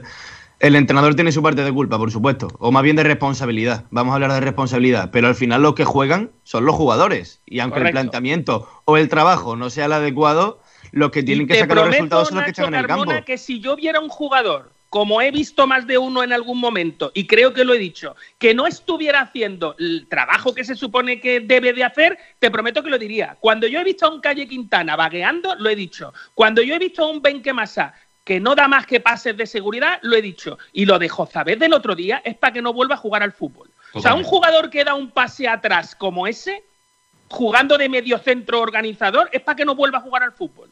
Entonces, yo... Pero entonces, entonces, Miguel, un momentillo. Entonces, ¿con qué juega? ¿Qué juega? ¿Con 10 jugadores? No, que- No, tenemos pero un no quitó a que no Ramón por una cuestión de ego. Porque yo creo que quitó a Ramón por una cuestión de ego. Esa, Pero- esa es mi percepción, ¿eh? A lo Pero mejor tiene, tiene- me tiene equivoco. la certeza, tiene la certeza, la certeza de que eso es así. Es que No, a lo no, mejor para Ramón- nada, para nada, Ah, para nada. Es que a lo mejor Ramón, lo que te digo, durante la semana ha ido de subido, ha ido con, en vez de con, en, el- ha ido en, ta- en vez de ir al entrenamiento en taxi, ha ido ya en un cochecito más guay, se pone los relojes. Vale, pero eso empieza a ser ego. Pero ese, escúchame, eso es ego. cómo va la historia del fútbol. No, no, no, pero es que eso es ego. Yo lo siento, pero no tengo el gen paternalista ese de decir a los jugadores si tienen que ir en coche o si tienen que ir en avión. Porque No, eso no, es una medida que hacemos nosotros desde nuestra percepción. A mí me da igual lo que haga el jugador siempre y cuando en el campo cumpla. A mí me da Claro. igual el albañil como se vista, siempre y cuando ponga los ladrillos que los tiene que poner como los tiene que poner. Lo demás, si yo fuera su padre, entraría. Pero como no soy su padre, que simplemente soy un compañero suyo de trabajo, en este caso el que le toca alinearlo o no alinearlo, lo voy a alinear o no alinear por criterios que tengan que ver con la mejora del Málaga. Y jamás en la vida se me va a ocurrir a mí decir, mira, como tú eres un tío que va de subido, no te pongo a jugar. Porque entonces el que pierde es el club. Miguel, pero no, no, no me has entendido, no me has entendido, un momentillo.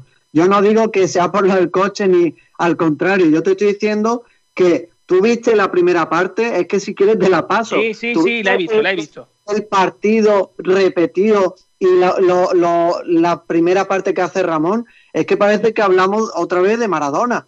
Que, que- No, correcto. pero es el mejor, pero es el mejor de los que tiene, es el el mejor de los que hay en el campo.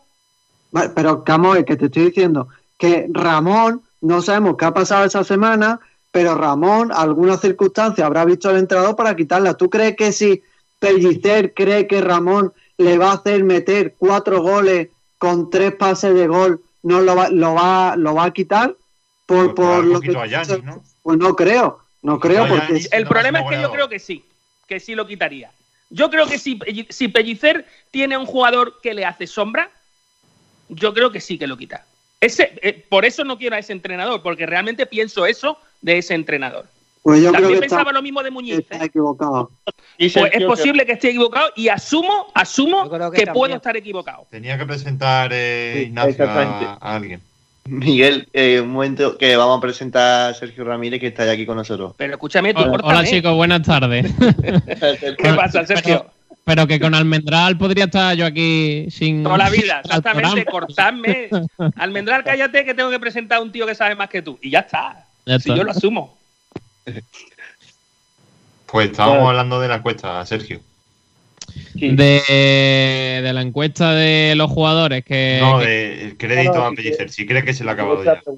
Sí, sí, A ver, yo lo dije, lo dije ayer en el programa y creo que eh, poco a poco se le está acabando, pero no creo que el Málaga vaya a decidir rápidamente cambiar al al entrenador y todo lo que conlleva eso, pues puede generar malestar en el, en el vestuario porque a lo mejor los jugadores estaban contentos con, con el entrenador, eh, puede que te salga peor el, el recambio y puede haber muchas cosas que, que pueden empeorar echando a Pellicer. De momento los números pueden ser preocupantes, pero no son críticos. Eh, el Málaga está ahí, siete puntos por encima del, del descenso. Es cierto que, que los últimos partidos sí no se están sacando los resultados, los resultados esperados, pero de momento yo creo que sería una eh, decisión precipitada echar al, entrenador.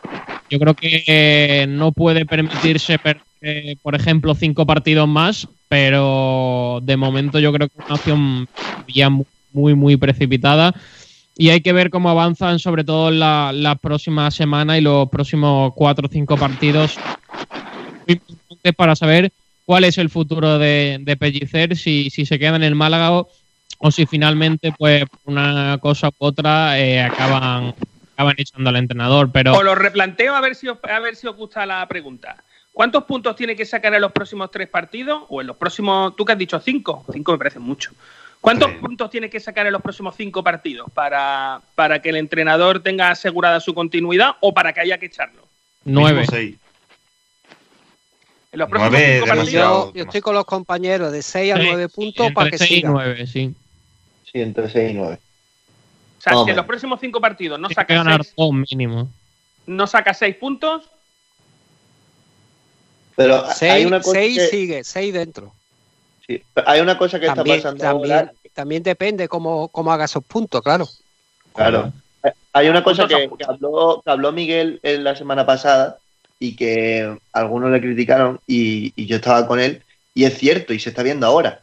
Se nos ha pintado eh, lo de que el vestuario, mm, porque se nos pinta siempre, que el vestuario está muy unido, que es un grupo muy bueno y a la primera que, que hay una racha negativa ya, ha sacado, ya han sacado eh, entre comillas, la mierda de dentro de que hay jugadores que están pensando en. y ha en sido el oferta, ha sido el propio entrenador. Y es que eso hace pensar de que, eh, por mucho que nos cuenten de que el, de que el vestuario tal y tal, no, sabe, no estamos ahí en el día a día y, y eso también puede ser un factor bastante importante a la hora de, de decidir si se cambia o no el, el banquillo del Málaga, porque eh, si ya no solo son, bueno, si antes el grupo estaba como, como estaba y ahora empieza a haber este tipo de problemas y Pellicer no es capaz de controlarlo, Pero me parece, el- pero no el Ignacio, hombre. Ignacio, me parece increíble que critiquemos a Pellicer porque no, dice no, nada y ahora que dice que los jugadores no han estado a la altura o no han hecho lo que debían y que hay algunos que no están pendientes y tal, le critiquemos también porque no es capaz de aguantar el vestuario y que lo ha dicho por, por en rueda de prensa. Me parece que es muy mal. Es que le queréis dar por todo correcto. al pobre. Ah, no, él hace cosas muy mal, pero eso no lo creo que sea malo. No, yo al revés, yo, yo siempre lo he defendido, bueno, yo es que lo he defendido siempre, y más cuando, cuando no ha querido sacar trapos sucios en rueda de prensa. Creo que eso un entrenador lo tiene que hacer. Hombre, es que o lo sacas o no lo sacas. Lo que no puede hacer es defenderlo, como hace Kiko García, por sacar los trapos sucios y luego defenderlo también cuando no saca los trapos sucios. Exactamente. Es que García, o sea, o un lado o el otro. Pero también digo yo una cosa, que yo creo que cuando él ha dicho eso, eh, de- después del partido, con el Ponferradina, se lo ha dicho también al jugador. ¿eh? Yo lo conozco desde que llegó en la primera, Pero en Liga que Nacional Juvenil, siempre, y yo conozco si a Sergio entrenador. Pellicer y va de cara a los jugadores. ¿eh? Es que es lo que tiene Pero que es que hacer. Antonio, si no, si no lo haría, eh, Pellicer debería estar fuera hace mucho Por tiempo. supuesto. Es capaz de decirle eso a No, los de lo que estamos hablando no que- es eso, de lo que que estamos es como hablando es que Manolo Gaspar, ¿eh? Va No, cara a cara. hecho- no, no, bueno, no lo sé. Como Manolo Gaspar, desde luego, no- en las ruedas de prensa no es. Eh, a lo que yo voy es que él ha hecho un cambio. Él es- en Digo este partido, jugadores.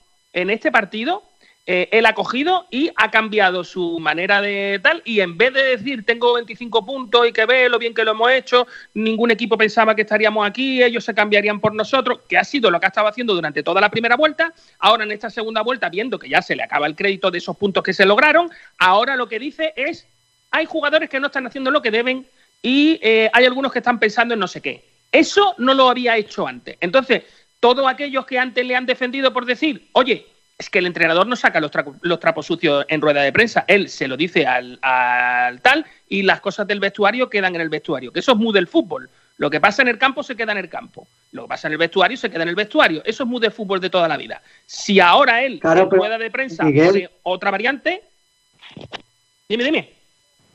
Claro, pero es que entonces, ¿para qué, para qué están las ruedas de prensa?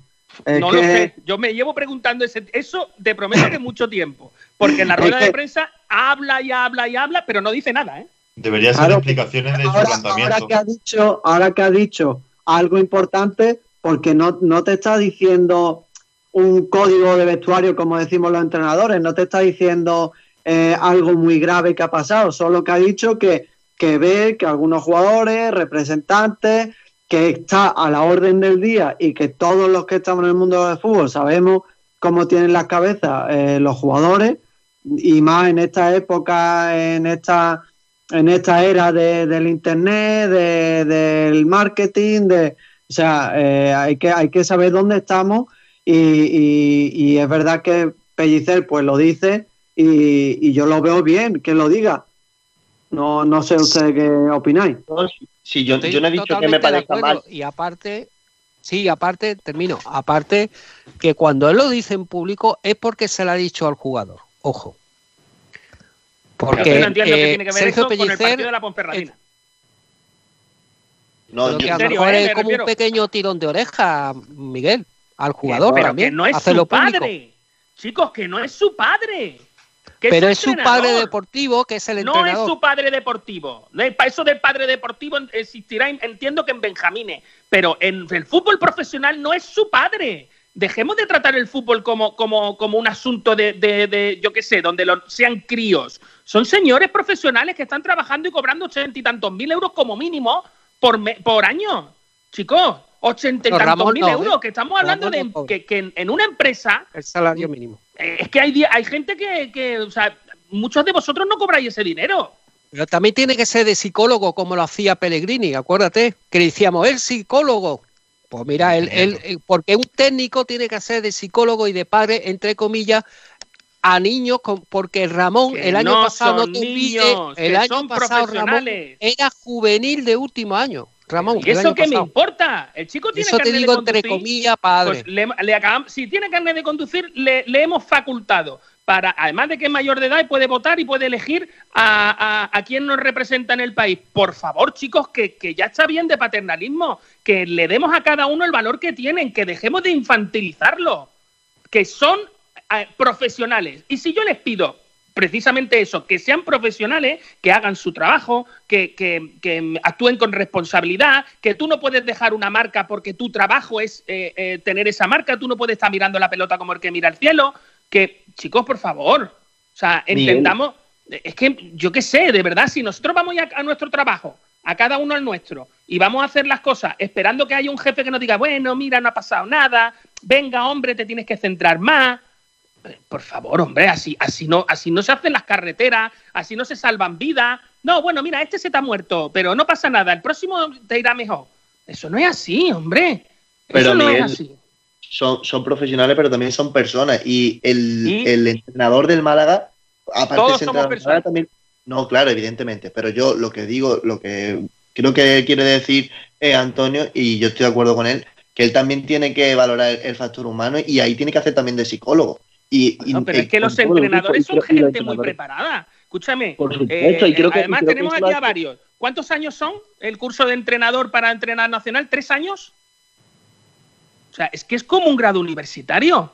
Es que nos estamos tomando esto a cachondeo y a risita, pero eh, los entrenadores tienen que hacer tres años de Eh, estudio. tres años.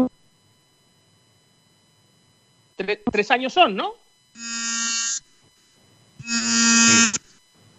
Em, Bueno, dependiendo del grado. Si el, Sí, pero el- para entrenador el de UEFA son Pro, años. el de UEFA Pro son, son, son cinco títulos si parte del, del base, claro, del monitor base. O sea, son Miguel- cinco años entonces el UEFA Pro.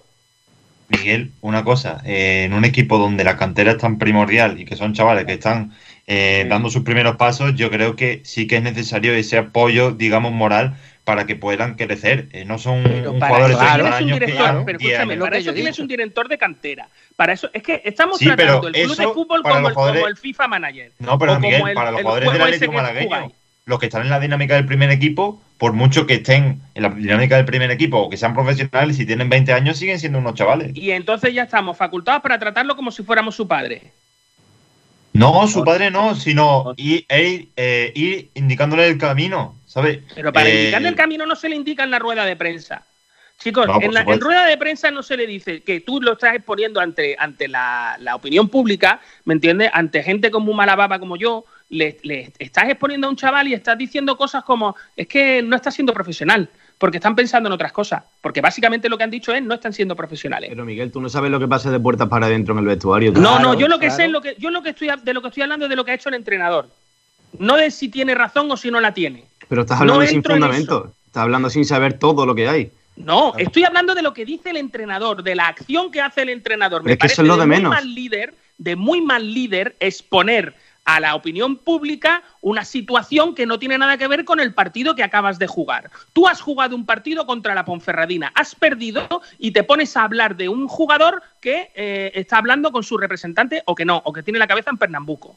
Eso es lo que ha hecho el Pero es entrenador. que yo creo que para analizar esto eh, con total garantías tendríamos que saber lo que le dice él a sus jugadores. Es decir, Porque si señala uno, si dice lo que si sea en es rueda de prensa. no. Pero escúchame, eso, Nacho, no, un momento, a ti Miguel. te parece importante, a ti te Eso, pero es que eso estaría justificado eso. si en el vestuario se hubieran dicho las cosas claras. Y eso no lo Ah. sabemos nosotros. Entonces a ti te parece normal que yo, eh, por lo que sea, crea que tú estás haciendo un mal trabajo y entonces diga, es que Nacho Carmona el otro día fue a comer espagueti a no sé dónde. Claro. ¿Tú- Eso es lo ¿sí que, te parece que eso es normal? Que eso es por lo que una- no se debe hacer. Claro, Pero- y además, escúchame, además por un error mío, o sea, me refiero, Miguel Almendral no ha hecho bien no sé qué cosa, y entonces Miguel Almendral dice, es que chicos, es que el otro día Nacho Carmona estuvo comiendo espagueti en no sé dónde. Es que Pero si vaya tú tela, eso, ¿eh? Miguel, si tú Que eso yo lo no has hablado conmigo cosas, antes yo no he de decirlo en público. cosas, pero si no es eso, si yo no tengo que decir eso en público nunca, jamás en la vida. Pero Mira, Miguel, mírate la rueda de prensa de Imanol Alguacil después del partido contra el Betis, como señala a Januzaj. Si él le ha dicho a Januzaj antes de entrar en rueda de prensa lo que dijo en sus declaraciones, eso está justificado porque el jugador sabe que lo va a decir. Es decir, no está yendo eh, engañando a nadie, está yendo de cara. ¿Sabes qué te digo? Entonces Claro, yo creo que eso es sí estaría justificado. Mira, tiene yo su que forma de gestionar uno- su vestuario. cada uno Yo, eh, Miguel, su vida perdona, como pero quiera. yo conociendo, vuelvo a decirte, Miguel, conociendo a Sergio Pellicer me están dando toda la razón. ¿Por qué? Porque Sergio Pellicer se lo dice a los jugadores. Que después lo diga en Sí, rueda de prensa, correcto. ¿cómo le que va a no decir está a bien, Ramón? Que no está bien, correcto. Estoy contigo, Miguel. Pero, antes se le ha dicho a, a Ramón. Y también te Y digo por más. eso queda Y yo creo que a lo decírselo mejor a lo todo el dice- mundo. Ser- eh, Antonio. Miguel, a lo mejor lo dice Antonio, para darle escúchame. como un tirón, un tirón de oreja. ¿Cómo, y que cómo le va a decir a Ramón que no juega porque está negociando, o no que está negociando, sino que a lo mejor piensan un poquito de futuro? Chico, yo- ¿Cómo le va a decir que no juega es por eso? Entonces te lo Yo- carga. Yo creo que es necesario. Claro, yo creo que que es necesario. que se Lo centre primero, lo que quiere decirle. no, no, lo que es eh, necesario es entre profesionalizar líneas, el fútbol, profesionalizar el fútbol, el deporte y quitarse de en medio todas estas situaciones que de verdad me parecen de, de críos chicos. Estáis llevando como si el fútbol profesional como si fuera el fútbol base. Y el fútbol base es una cosa, ¿vale? Donde se puede ser paternalista si quieres o no. Y en el fútbol profesional, igual que en el deporte profesional, igual que en la vida en sí, en la vida profesional, el paternalismo, lo siento, pero murió hace muchísimos años, ¿vale? Ahora aquí a lo que vamos es a los datos, a la eficiencia y a que las cosas se hagan lo mejor posible. En Alemania tenéis que los clubes de fútbol, la mayoría, son pertenecen a empresas, en este caso a una automovilística, a empresas de, eh, pues a, la, a Bayer, a, bueno, a un montón de empresas. Se tratan de una manera profesional y los clubes funcionan perfectamente. Son eficientes y, eh, bueno, se consigue al Fútbol final lo que negocio, fútbol negocio. Fútbol negocio hablando o de- fútbol de entretenimiento, un al jugador final el que el año un pasado un era juvenil de últimos años, no un profesional. Estamos eh, hablando de Ramón del año pasado, era juvenil. Por eso hay que, es otro concepto diferente. No un profesional de 25 años o 30 años. No, no, no, no. Yo no sé qué edad Bueno, tiene Juan, a- yo no sé qué edad tiene Juan de, de- pero Juan de me parece un profesional. Por cierto. y- Por cierto, chicos, hay, Juan- Juan es hay del última 99. hora también. Espera, Antonio, que hay última hora. Vamos Sí, con la última estaba hora. contestando Miguel. Te queda Juan de. A ver si puedo hacer que suene nuestro amigo Diego Rodríguez. Vamos a intentarlo. Vamos a ver. Está por aquí.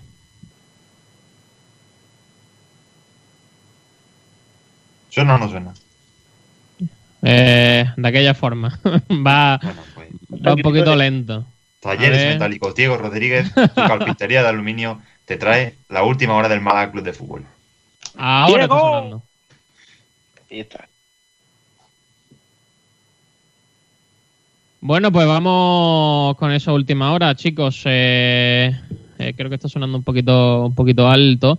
Bueno, vamos con esa última hora del Málaga Club de Fútbol, eh, con poquitas novedades en ese entrenamiento que arrancó a las 11 de la mañana en el anexo de la Rosaleda, en la que se realizó una labor técnico-táctica junto al balón con ejercicio de remate a portería y luego un partidillo en campo reducido por grupos, eh, en el que fueron los, pro- los más principales los protagonistas del entrenamiento. Al igual que en el día de ayer estuvieron junto al primer equipo los mismos 10 canteranos, 6 con ficha del filial y 4 con ficha del juvenil de la Academia del Málaga. Y Chan y Julio, aparte del grupo, alternaron gimnasio y labor específica en el césped bajo la supervisión del readaptador físico. Benquemasa es baja, lesión muscular en el cuádriceps izquierdo. Asimismo, Escasi y Orlando Sá tienen gol, eh, han recibido golpes en la parte final de la jornada de ayer y estuvieron al margen, por lo que esos dos jugadores no han realizado la sesión junto al grupo en el día de hoy. El malagueño Escasi tiene una contusión en la rodilla derecha y realizó carrera continua, mientras que Orlando Sá tiene un golpe en su rodilla derecha y queda pendiente de pruebas médicas complementarias para determinar el alcance de su lesión. Mañana miércoles a las 11 de la mañana, un nuevo entrenamiento en la Rosaleda. También quería comentaros varias noticias de, actualidad de las últimas horas. Y es que Marruecos ha citado al canterano y juvenil Aitán para la Copa de África Sub-20 que se va a celebrar en el próximo mes de febrero y finalizará en el próximo mes de marzo. Eh, Marruecos en esa Copa África Sub-20 se va a celebrar en Mauritania y está prevista que finalice para el 6 de marzo. Eh, en el grupo C está esta selección junto a Ghana, Tanzania y Gambia en el grupo C y permanece- permanecerá concentrado desde el próximo lunes 1 de febrero. Así que el juvenil que no estará en la dinámica del Málaga y se marcha a la Copa de África Sub-20 junto a su selección y el malaguista Armando Sadiku que se marcha a Bolivia. El máximo goleador del Málaga Club de Fútbol la pasada temporada con 13 goles eh, se marchó al fútbol turco donde jugó cinco partidos y no ha marcado y ahora se marcha al Bolívar boliviano. Eh, así que fichaje para el para el albanés que, que, se, que se mete en una nueva aventura en Bolivia donde es un jugador bastante conocido y mediático y que lo conocen sobre todo por su por su etapa en el Málaga. Así que suerte para, para Armando Sadiku que se marcha al fútbol boliviano. Eh, antes estaba en, en, en Turquía, puede ser. En el Erzum Sport o algo así. Sí. Pues, pues no ha durado seis meses, ¿eh? Ha durado poco. Eh, veremos a ver, porque muchos muchos malaguistas que han salido del Málaga y no han funcionado. Hace mucho frío fuera de la Rosaleda. Bueno, Cierra- pues cier- espérate, Ignacio, que hay que cerrar la, la sección, hombre, que después viene. Sí, que después- por la rebaja y.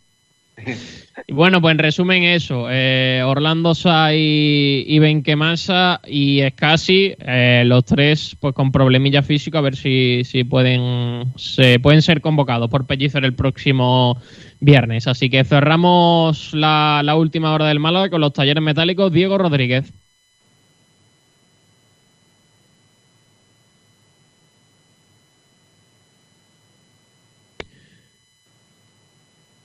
Pues ahí está. Eh, esa ha sido la última hora del Málaga Club de Fútbol. Eh, Ignacio, ¿qué queda en el tintero?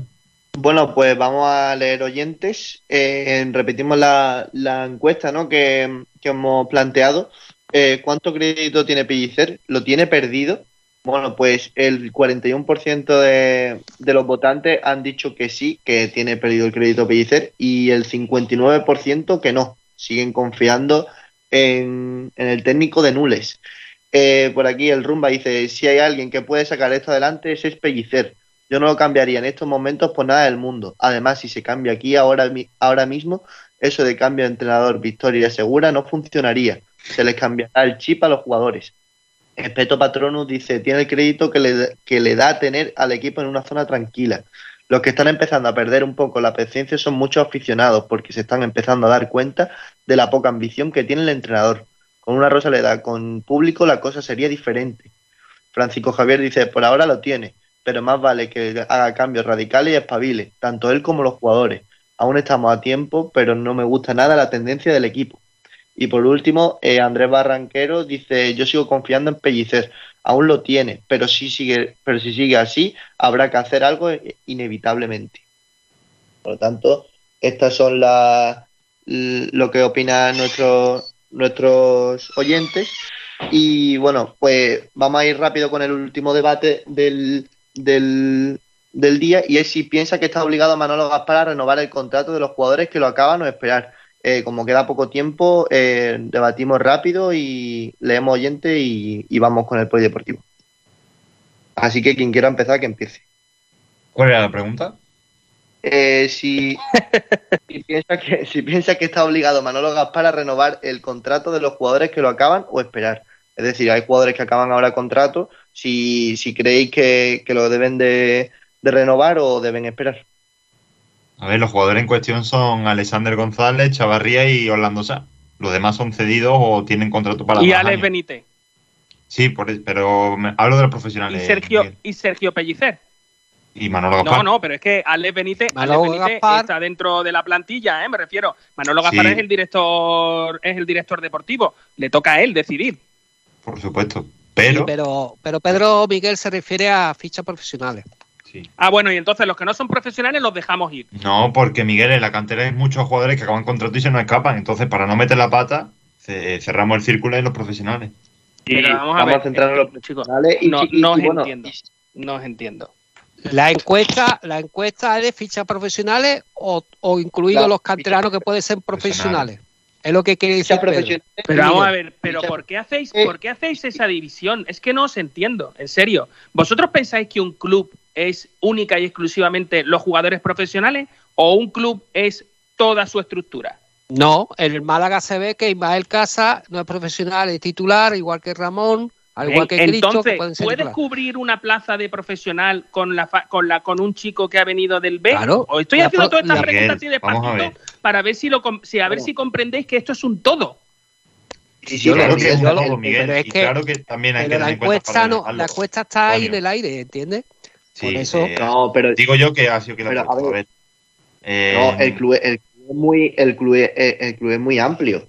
Y evidentemente no podemos, no podemos saber cuándo, cuándo acaban contratos jugadores como por ejemplo del infa- de lo infantil. Entonces, No, No. pero, pero sí con los jugadores que te van a influir en el primer equipo. Os lo digo y os voy a explicar el por qué. No sé si es que no habéis llegado vosotros solos a esta situación. El año que viene tenemos a Ismael Casas en el equipo, a Calero en el equipo. Teóricamente podríamos también tener a Alex Benítez o no, dependiendo de si se le renueva o no se le renueva. Y teóricamente, según dijo Manolo Gaspar en rueda de prensa, tendremos a Alexander si se cumplen una serie de condicionantes firmados en su contrato. ¿Sí? bueno, bueno pues eh, de ahí a quién renovarías. A Alex Benítez y a Ismael Casa y a los demás para su casa. O sea, tú, tú no alargarías la, el contrato de, de Alexander, ¿no? No, Que no solo, los yo le daba la ficha, yo le daba la ficha inmediatamente, ya, en estos momentos, ahora. Yo Vale, ya le daba, la, yo- le daba la baja, a- a- porque creo que no vale directamente. Entonces, claro, el problema de todo esto es, a Manolo Gaspar le quedan seis meses de contrato. A Pellicer le quedan seis meses de contrato. Yo creo que la pregunta que hay que hacerse es, si tú estás en un trabajo y te quedan seis meses de contrato, ¿tienes que seguir trabajando o no? Por supuesto. Claro que sí, porque eh, Manolo no sabe. Hasta no el sabe último si- día. Claro, exactamente. Tú, tienes un contrato con el Málaga. Entonces tendrás que hacer un plan, tendrás que hacer un plan a cinco años de tu, de tu club. O a tres Claro. años. No vamos a decir a cinco, vamos a ¿Pero decir a qué viene eso, Miguel? Pues, Pues porque es que si tú haces un plan a tres años, tendrás que saber si tú vas a contar con los jugadores del filial para que ocupen la plaza del primer equipo y que dentro de tres años ya no estará Calero y tus dos laterales derechos serán Ismael y Alex Benítez, que han funcionado los dos. Me Si ya muy- tienes cubierto el lateral derecho con dos jugadores que han subido del B, primero, no tendrás que fichar. Segundo, esos jugadores se habrán revalorizado. Y tercero, no tendrás que ocuparte del lateral derecho, tendrás que ocuparte ya de otras plazas. Que las podrás llenar, pues exactamente igual, por ejemplo, con Cristo, con Ramón, con ya lo has hecho con Juan de. Tendréis que contar con la plantilla. Bueno, del- para que estés B. contento, Miguel, ¿renovarías a Benítez, Alexander González Chavarría o Orlando Sá? ¿Lo renovaría cuál de ellos? Es que solo renovaría a Benítez. Yo renovaría a Pablo Chavarría, a Pablo Chavarría sin duda, y, y sinceramente ni a Alexander ni, ni a Orlando Sá. Hombre, Orlando y Alexander se lo van a tener que ganar de aquí a final de temporada. Ahora mismo lo tienen complicado, pero lo de Chavarría 100% que sí. O sea, Chavarría Chavarría- tendrá que estar renovado ya. Sí, de hecho, de hecho, Nacho, el club ya ha hablado con Chavarría el Sí. pasado mes de noviembre, ¿eh? ojo. Y también estoy de acuerdo con vosotros, Alexander. eh, bueno, después de los partidos que ha hecho, mm, yo es que, Sí, vaya, le ponía un lacito y Pues Orboa, yo de ¿no? momento no. pero, pero también Alexander, evidentemente no, Orlando San tampoco. Eh, yo creo que no sé si hay una opción sobre Jozabé, que creo que sí, hay una que tampoco, por 500 ahora tampoco, Ah, porque es pero un, gran jugador, pero no está rindiendo. Uy, y Miguel también es- no nos podemos olvidar una cosa, compañeros, y es que mm, el presupuesto de cara a la próxima temporada. Y también, si yo creo que sí, que después del buen trabajo del administrador ju- judicial, José María Muñoz Jiménez, yo creo que se le habrá levantado la sanción y por tanto no tendremos esa remora, esa, ese lastre de 18 fichas profesional. Por lo La tanto, sanción, la sanción no tiene que ver con el trabajo de José María, Sí, sino con sí, que sí, la sanción sí, es de un mucho, año. mucho, porque date La cuenta que para la año. próxima temporada, escúchame, para la próxima temporada, si se levanta esa, ese, ese veto de 18 fichas profesional y pueden ser, como todo, 25 fichas profesional, entonces cuando tendremos que poner Ale Benítez, eh, ficha profesional, eh, evidentemente con un presupuesto mayor. También a, a- a Ismael Casa, también a Ramón. Y ya, claro, porque tenemos Y más sigues, con y sigues con Calero, ¿verdad? Calero Vosotros- que creo que tiene un año más de contrato. Correcto. es Ya, duda. tendría, ya entonces el año que viene tú tendrías tres laterales derechos. No, Bueno, pero vosotros, así me gusta, ¿eh? que- O sea, me refiero bien, guay. Con, con coherencia. Entonces, ¿cómo va? Tiene, tiene que indemnizar a, a Iván Calero. Porque No, lo que hay que hacer No. es ser inteligente y dejar de hacer parches mm, año por año, ese trayéndose jugadores que, no necesitas. Pero Miguel, ¿tú ves de verdad ves con. Bueno, ¿tú de verdad le harías ficha profesional a la Benítez ahora? No, ahora no. En estos momentos, ahora, en este momento, no. Yo ahora renovaría a Alex Benítez. No le haría Ah, ficha, eh, pero pero renovaría a Alex Benítez. Es que creo que son cosas distintas. ¿Por qué Vale, lo vale, vale, renovaría? Porque lo tengo en, en un plan a tres años. O sea, para mí, en tres años, Alex Benítez es mi lateral derecho, junto con Ismael Casa y tal. Pero claro, yo creo en un equipo, a lo mejor esto os parece una tontería, yo creo en un equipo tipo Atleti del Bilbao. O sea, hecho con jugadores de la cantera, con la salvedad de que aquello que no tenga en la cantera, oye, que mi cantera es muy buena, pero no es perfecta, me lo traigo fichado. Pero solo me traigo fichado lo que no tenga en la cantera. Y si tengo un jugador en la cantera como David Larrubia, lo quiero en el primer equipo. No sé cuánto va a tardar, porque no sé cuánto va a tardar en llegar al primer equipo, pero lo quiero en el primer equipo. Si yo tengo a Juan Cruz, lo quiero en el primer equipo. Otra cosa es que me salga un asunto como Yanis o como Joaquín, que me interesen en un momento dado, y a su vez Juan Cruz le quedan dos años para poder asomarse. Bueno, pues ahí tengo margen para poder jugar. Pero yo a Juan Cruz lo quiero en el primer equipo. Claro, pero una cosa, Miguel, si, si decimos de un equipo solamente casi completamente de cantera, en cuanto las cosas vayan mal, vamos a pedir fichajes. Si es que eh, Sí. solo el Atlético Bilbao Sí. lo hace así porque puede y porque eh, lleva y su afición lo consiente. ¿Tú crees que aquí, con lo exigente que somos, si con cuatro chavales ya le estamos diciendo que tienen mucha responsabilidad, yo el primero, eh, pone a 11 chavales de la cantera y te enfrentas, no sé por decirte, al Rayo Vallecano eh, y te dan un meneo porque al final tienen jugadores profesionales que a lo mejor llevan seis temporadas en segunda división, alguno ha tenido experiencia en primera, que es que la experiencia es un grado. Claro, La y Pero aparte- te respondo, te respondo. El Athletic Club, Sí, el pero Athletic mira, Club te- lleva toda la vida trabajando de esta a forma y tiene el Eibar. potencial para Exacto. poder mantener esos futbolistas en su no, plantilla. El es Málaga a que día no, de hoy no es no. eso, no es eso, no es eso, ¿Qué es eso chico, no es eso. No, Pero no es yo- eso. yo Es hablo el de la es afición. Yo- sí, Miguel, la perdona. afición, la afición del Málaga es que me parece posiblemente, lo he dicho muchas veces, posiblemente de la peor afición No. de España. No, Lo he pero dicho muchas veces y lo argumento. La afición del Málaga se ha tragado a Muñiz. Se lo ha tragado. Se ha tragado a ascender y jugar mal con tal de ascender. Se ha ¿Y qué tragado culpa el tienen 1-0. ellos? ¿Qué culpa No, no tienen digo ellos de que una mala no digo que tengan culpa, digo que no son tan exigentes. O sea, que han tragado cosas y que no son tan exigentes. Pero vamos, no me voy a eso. Mira, yo no estoy hablando en ningún momento de coger y quitar a profesionales y poner solo a chavales del, del filial. No estoy hablando de eso. Lo que estoy hablando es de si hoy Ramón, este año Ramón lleva todo el año, eh, y ya lo hizo el año pasado, pero lleva todo el año jugando con ficha de profesional casi, salvo que tiene un número en la espalda que es el 30, pues el año que viene Ramón es mi, mi jugador profesional eh, pivote organizador. Y, y le doy la ficha y se acabó. Y no necesito fichar a nadie. Entonces yo lo que hablo es de que las cosas sean orgánicas y que le demos primero a la cantera, y ya no a la cantera del Málaga, ¿eh? fijaros, porque esto es mucho más amplia. A la cantera de toda la provincia le vamos a dar la posibilidad de que ellos entiendan que tienen un equipo al que asomarse y que los mejores van a llegar. Mi- Yo no quiero quitar a Gianni Rasmani. Yo lo que quiero es que por detrás de Joaquín o de Gianni Rasmani esté Juan Cruz. vamos Porque, hacer- puedo cosa. hacerlo. Vamos a hacer una cosa. Pero eh, Miguel, Miguel, ¿tú pero- te crees que, que el Málaga el verano pasado, eh, Manolo Gaspar, ¿tú te crees que no habló con él, se sentó a la mesa en el despacho de la Rosaleda con el agente 33 por y Ramón? Yo lo Un que momento. creo es que el año Yo te pasado digo que sí, Gaspar porque dejó- lo sé, lo sé. a- Y no llegaron a- a un acuerdo. No Escúchame, llegaron a un acuerdo, no lo el año pudieron hacer. pasado, Ismael, eh, eh, Manolo El Gaspar contrato dejó ir, dejó ir a Iván Rodríguez y este año ha fichado a Alexander. Y eso lo ha hecho Manolo Gaspar. Bueno, De pero eso es fue por- también por el límite salarial, al igual que Ale Déjate Mula, de que, por tonterías cierto- y de, escúchame, por Antonio, cierto, déjate te voy de decir una cosa tonterías. que no se me Ismael, olvide, que estamos me está diciendo en que el Ismael límite. cobra más que me está diciendo que Ismael cobra más que, que, que- No, no, tú, has dicho Iván, ¿no? Iván, perdón, me está diciendo que Iván Iván cobra Rodríguez. más que, que, que Alexander. ¿Que Iván y aparte, Calero? con la Iván Calero no, Iván Rodríguez. Iván Sí, Rodríguez, jugador dicho, de la Iván Ponferradina. Rodríguez en el puesto de Iván Calero. En el puesto de Iván Calero, por ejemplo. De eso es de lo que estoy Es lo que hablando. te estoy diciendo. Pero escucha, escucha, una cosa muy importante, hablando de, de Iván Rodríguez y Alex Mula.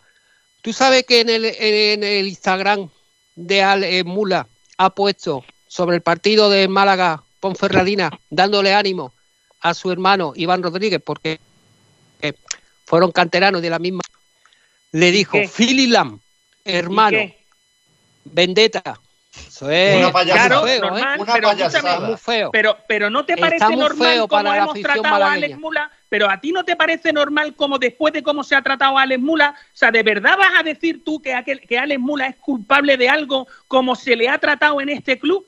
Perdona, un tío que viene de la cantera y que el año pasado se le deja sin ficha porque entre unos y otros pero no sabían él lo que estaban haciendo. Morán, a Eric Morán, pero y Iván Rodríguez eran tres jugadores. Pero que Eric pero Morán también era un jugador da igual, cedido. que no es canterano, es correcto. Antonio, escúchame, Es correcto. Pero si Eric Morán, pero si Eric Morán no ha tenido, claro que tuvo No, ficha, el eh, otro era José Rodríguez. Rodríguez, Rodríguez, Correcto. el que José estuvo en. Alemania en, el May 2005. May 05. Sí. Bueno, sí, pero es que vamos, me- está- ya, estás eh, comparando a un jugador. Perdóname, Antonio, pero estás comparando a un jugador que viene de la cantera, que se lo ha currado y que tiene espacio, ¿sabes lo que te digo? Con un jugador que no lo tiene. El año pasado tuvimos Ahora medianía porque se fichó. Déjame terminar. Déjame terminar porque voy a, dar, voy a terminar de dar una cosa más que además antes me han- preguntado y no, y no he podido decir, que es que eh, con la fórmula de que os he puesto encima de la mesa, que ya usan Eibar, que usan otros muchos equipos, lo más positivo no es que te jueguen tus jugadores de cantera, sino que además tienes dinero en el bolsillo. Además, con esa forma de hacer las cosas tienes dinero en el bolsillo. Pero está visto que lo que vosotros queréis es que se fichen jugadores por fichar, se traiga lo que sea para que el ego vuestro quede, digamos, satisfecho. A mí no y me si luego son saco, malos, ¿eh? y si luego son Porque si malos, hay se alguien que dice, la "Ay, es que cantera era malo, es que ha fallado, todo el mundo tiene derecho a ¿eh? Que no, no, no Bueno, es incongruente defender la cantera y luego decir que te traigan a José Rodrigo o a Eric Morán. Venga ya, hombre. Verdad que- que- Miguel, vamos, a Ignacio, Ignacio. ¿Quién ha dicho eso? algo, yo lo ¿no? único que he visto es que se quedaron sin, Sí. sin hacerle la ficha. Antonio, que son yo Oye, deja hablar a Ignacio, por favor.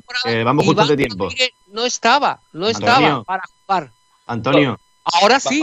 Antonio, sí. que hable Ignacio que vamos justos de tiempo, por favor. Sí, es que estoy contestando a, a, a Ya, Miguel. pero- pero Pero el tiempo, debate debería haber acabado hace un tiempo ya. Claro. Ignacio. Bueno, eh, vamos a leer oyentes y, y terminamos ya. Eh, ¿Piensas que está obligado, eh, bueno, repito la pregunta, ¿piensas que está obligado Manolo Gaspar a renovar los el contrato de los jugadores que lo acaban o esperar? Eh, Sergio Ramírez dice, la opción más sensata es esperar hasta final de temporada para poder valorar de, de una forma correcta el rendimiento de estos jugadores. No sabemos cuál será el escenario de la próxima temporada ni la categoría en la que estaremos. Y por último, el Rumba dice, yo creo que se debería esperar al final, eh, porque no sabemos ni, ni, habrá, ni si habrá eh, un nuevo dueño, nueva inversión, etcétera. Y lo mismo firma ahora y después no te interesa porque tienes pasta para fichar a otros. Y estos son los, oyentes. Así que, eh, Sergio, ve despidiendo y vamos con el polideportivo.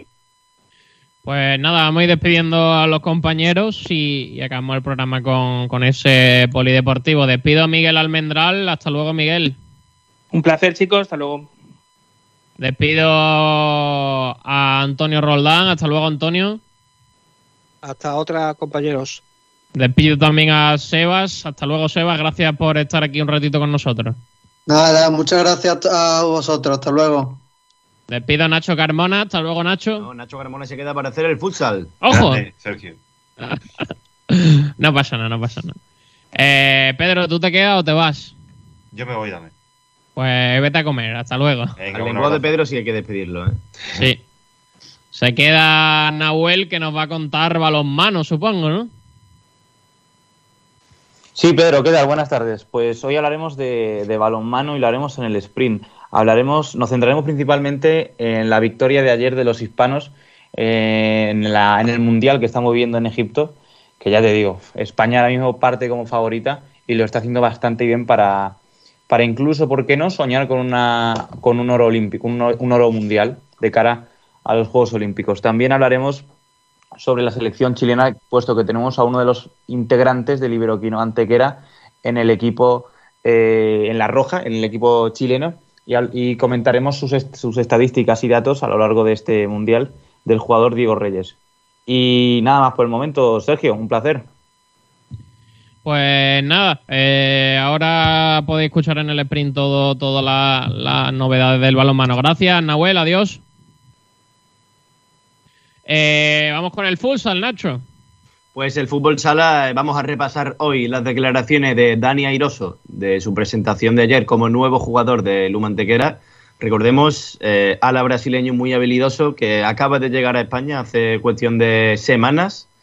Fichó por Palma Futsal procedente de su país natal, de Brasil, y vamos a repasar todo lo que nos dejó en esa rueda de prensa de presentación ayer.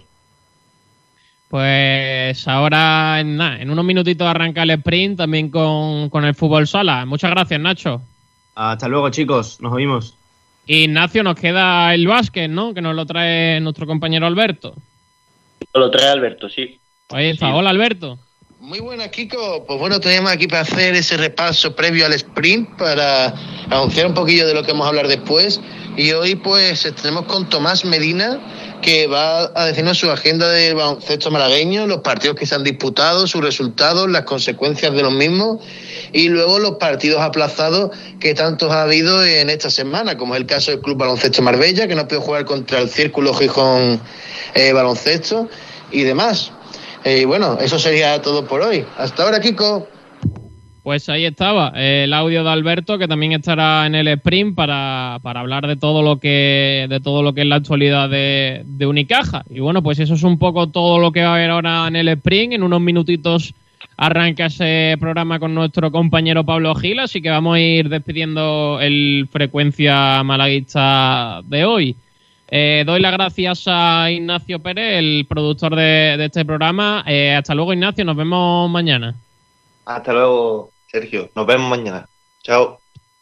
Y por aquí lo vamos a dejar. Eh, un nuevo frecuencia malaguista más con todas las novedades del Málaga Club de Fútbol. Ya sabemos, eh, con, con- con esas noticias de última hora, las lesiones de Icham, Benquemasa y Julio, que de momento no, no se acaban de recuperar. Y las dos nuevas bajas por golpes en la rodilla en ambas ocasiones, en, en ambos jugadores, eh, de Scassi y de Orlando Sá. Así que ya son cinco las bajas que tiene el Mala Club de Fútbol en sus filas en este martes 26 de enero. Y veremos a ver si finalmente se acaban recuperando para ese próximo partido. Recordamos, pensando ya en ese partido vital frente al Alcorcón en Santo Domingo el próximo sábado. Así que eso ha sido nuestra frecuencia malaguista. Recuerden, cuidaros mucho, sean felices. Viene ahora Pablo Gil con el Spring y nos vemos muy pronto. Un abrazo. Hasta luego.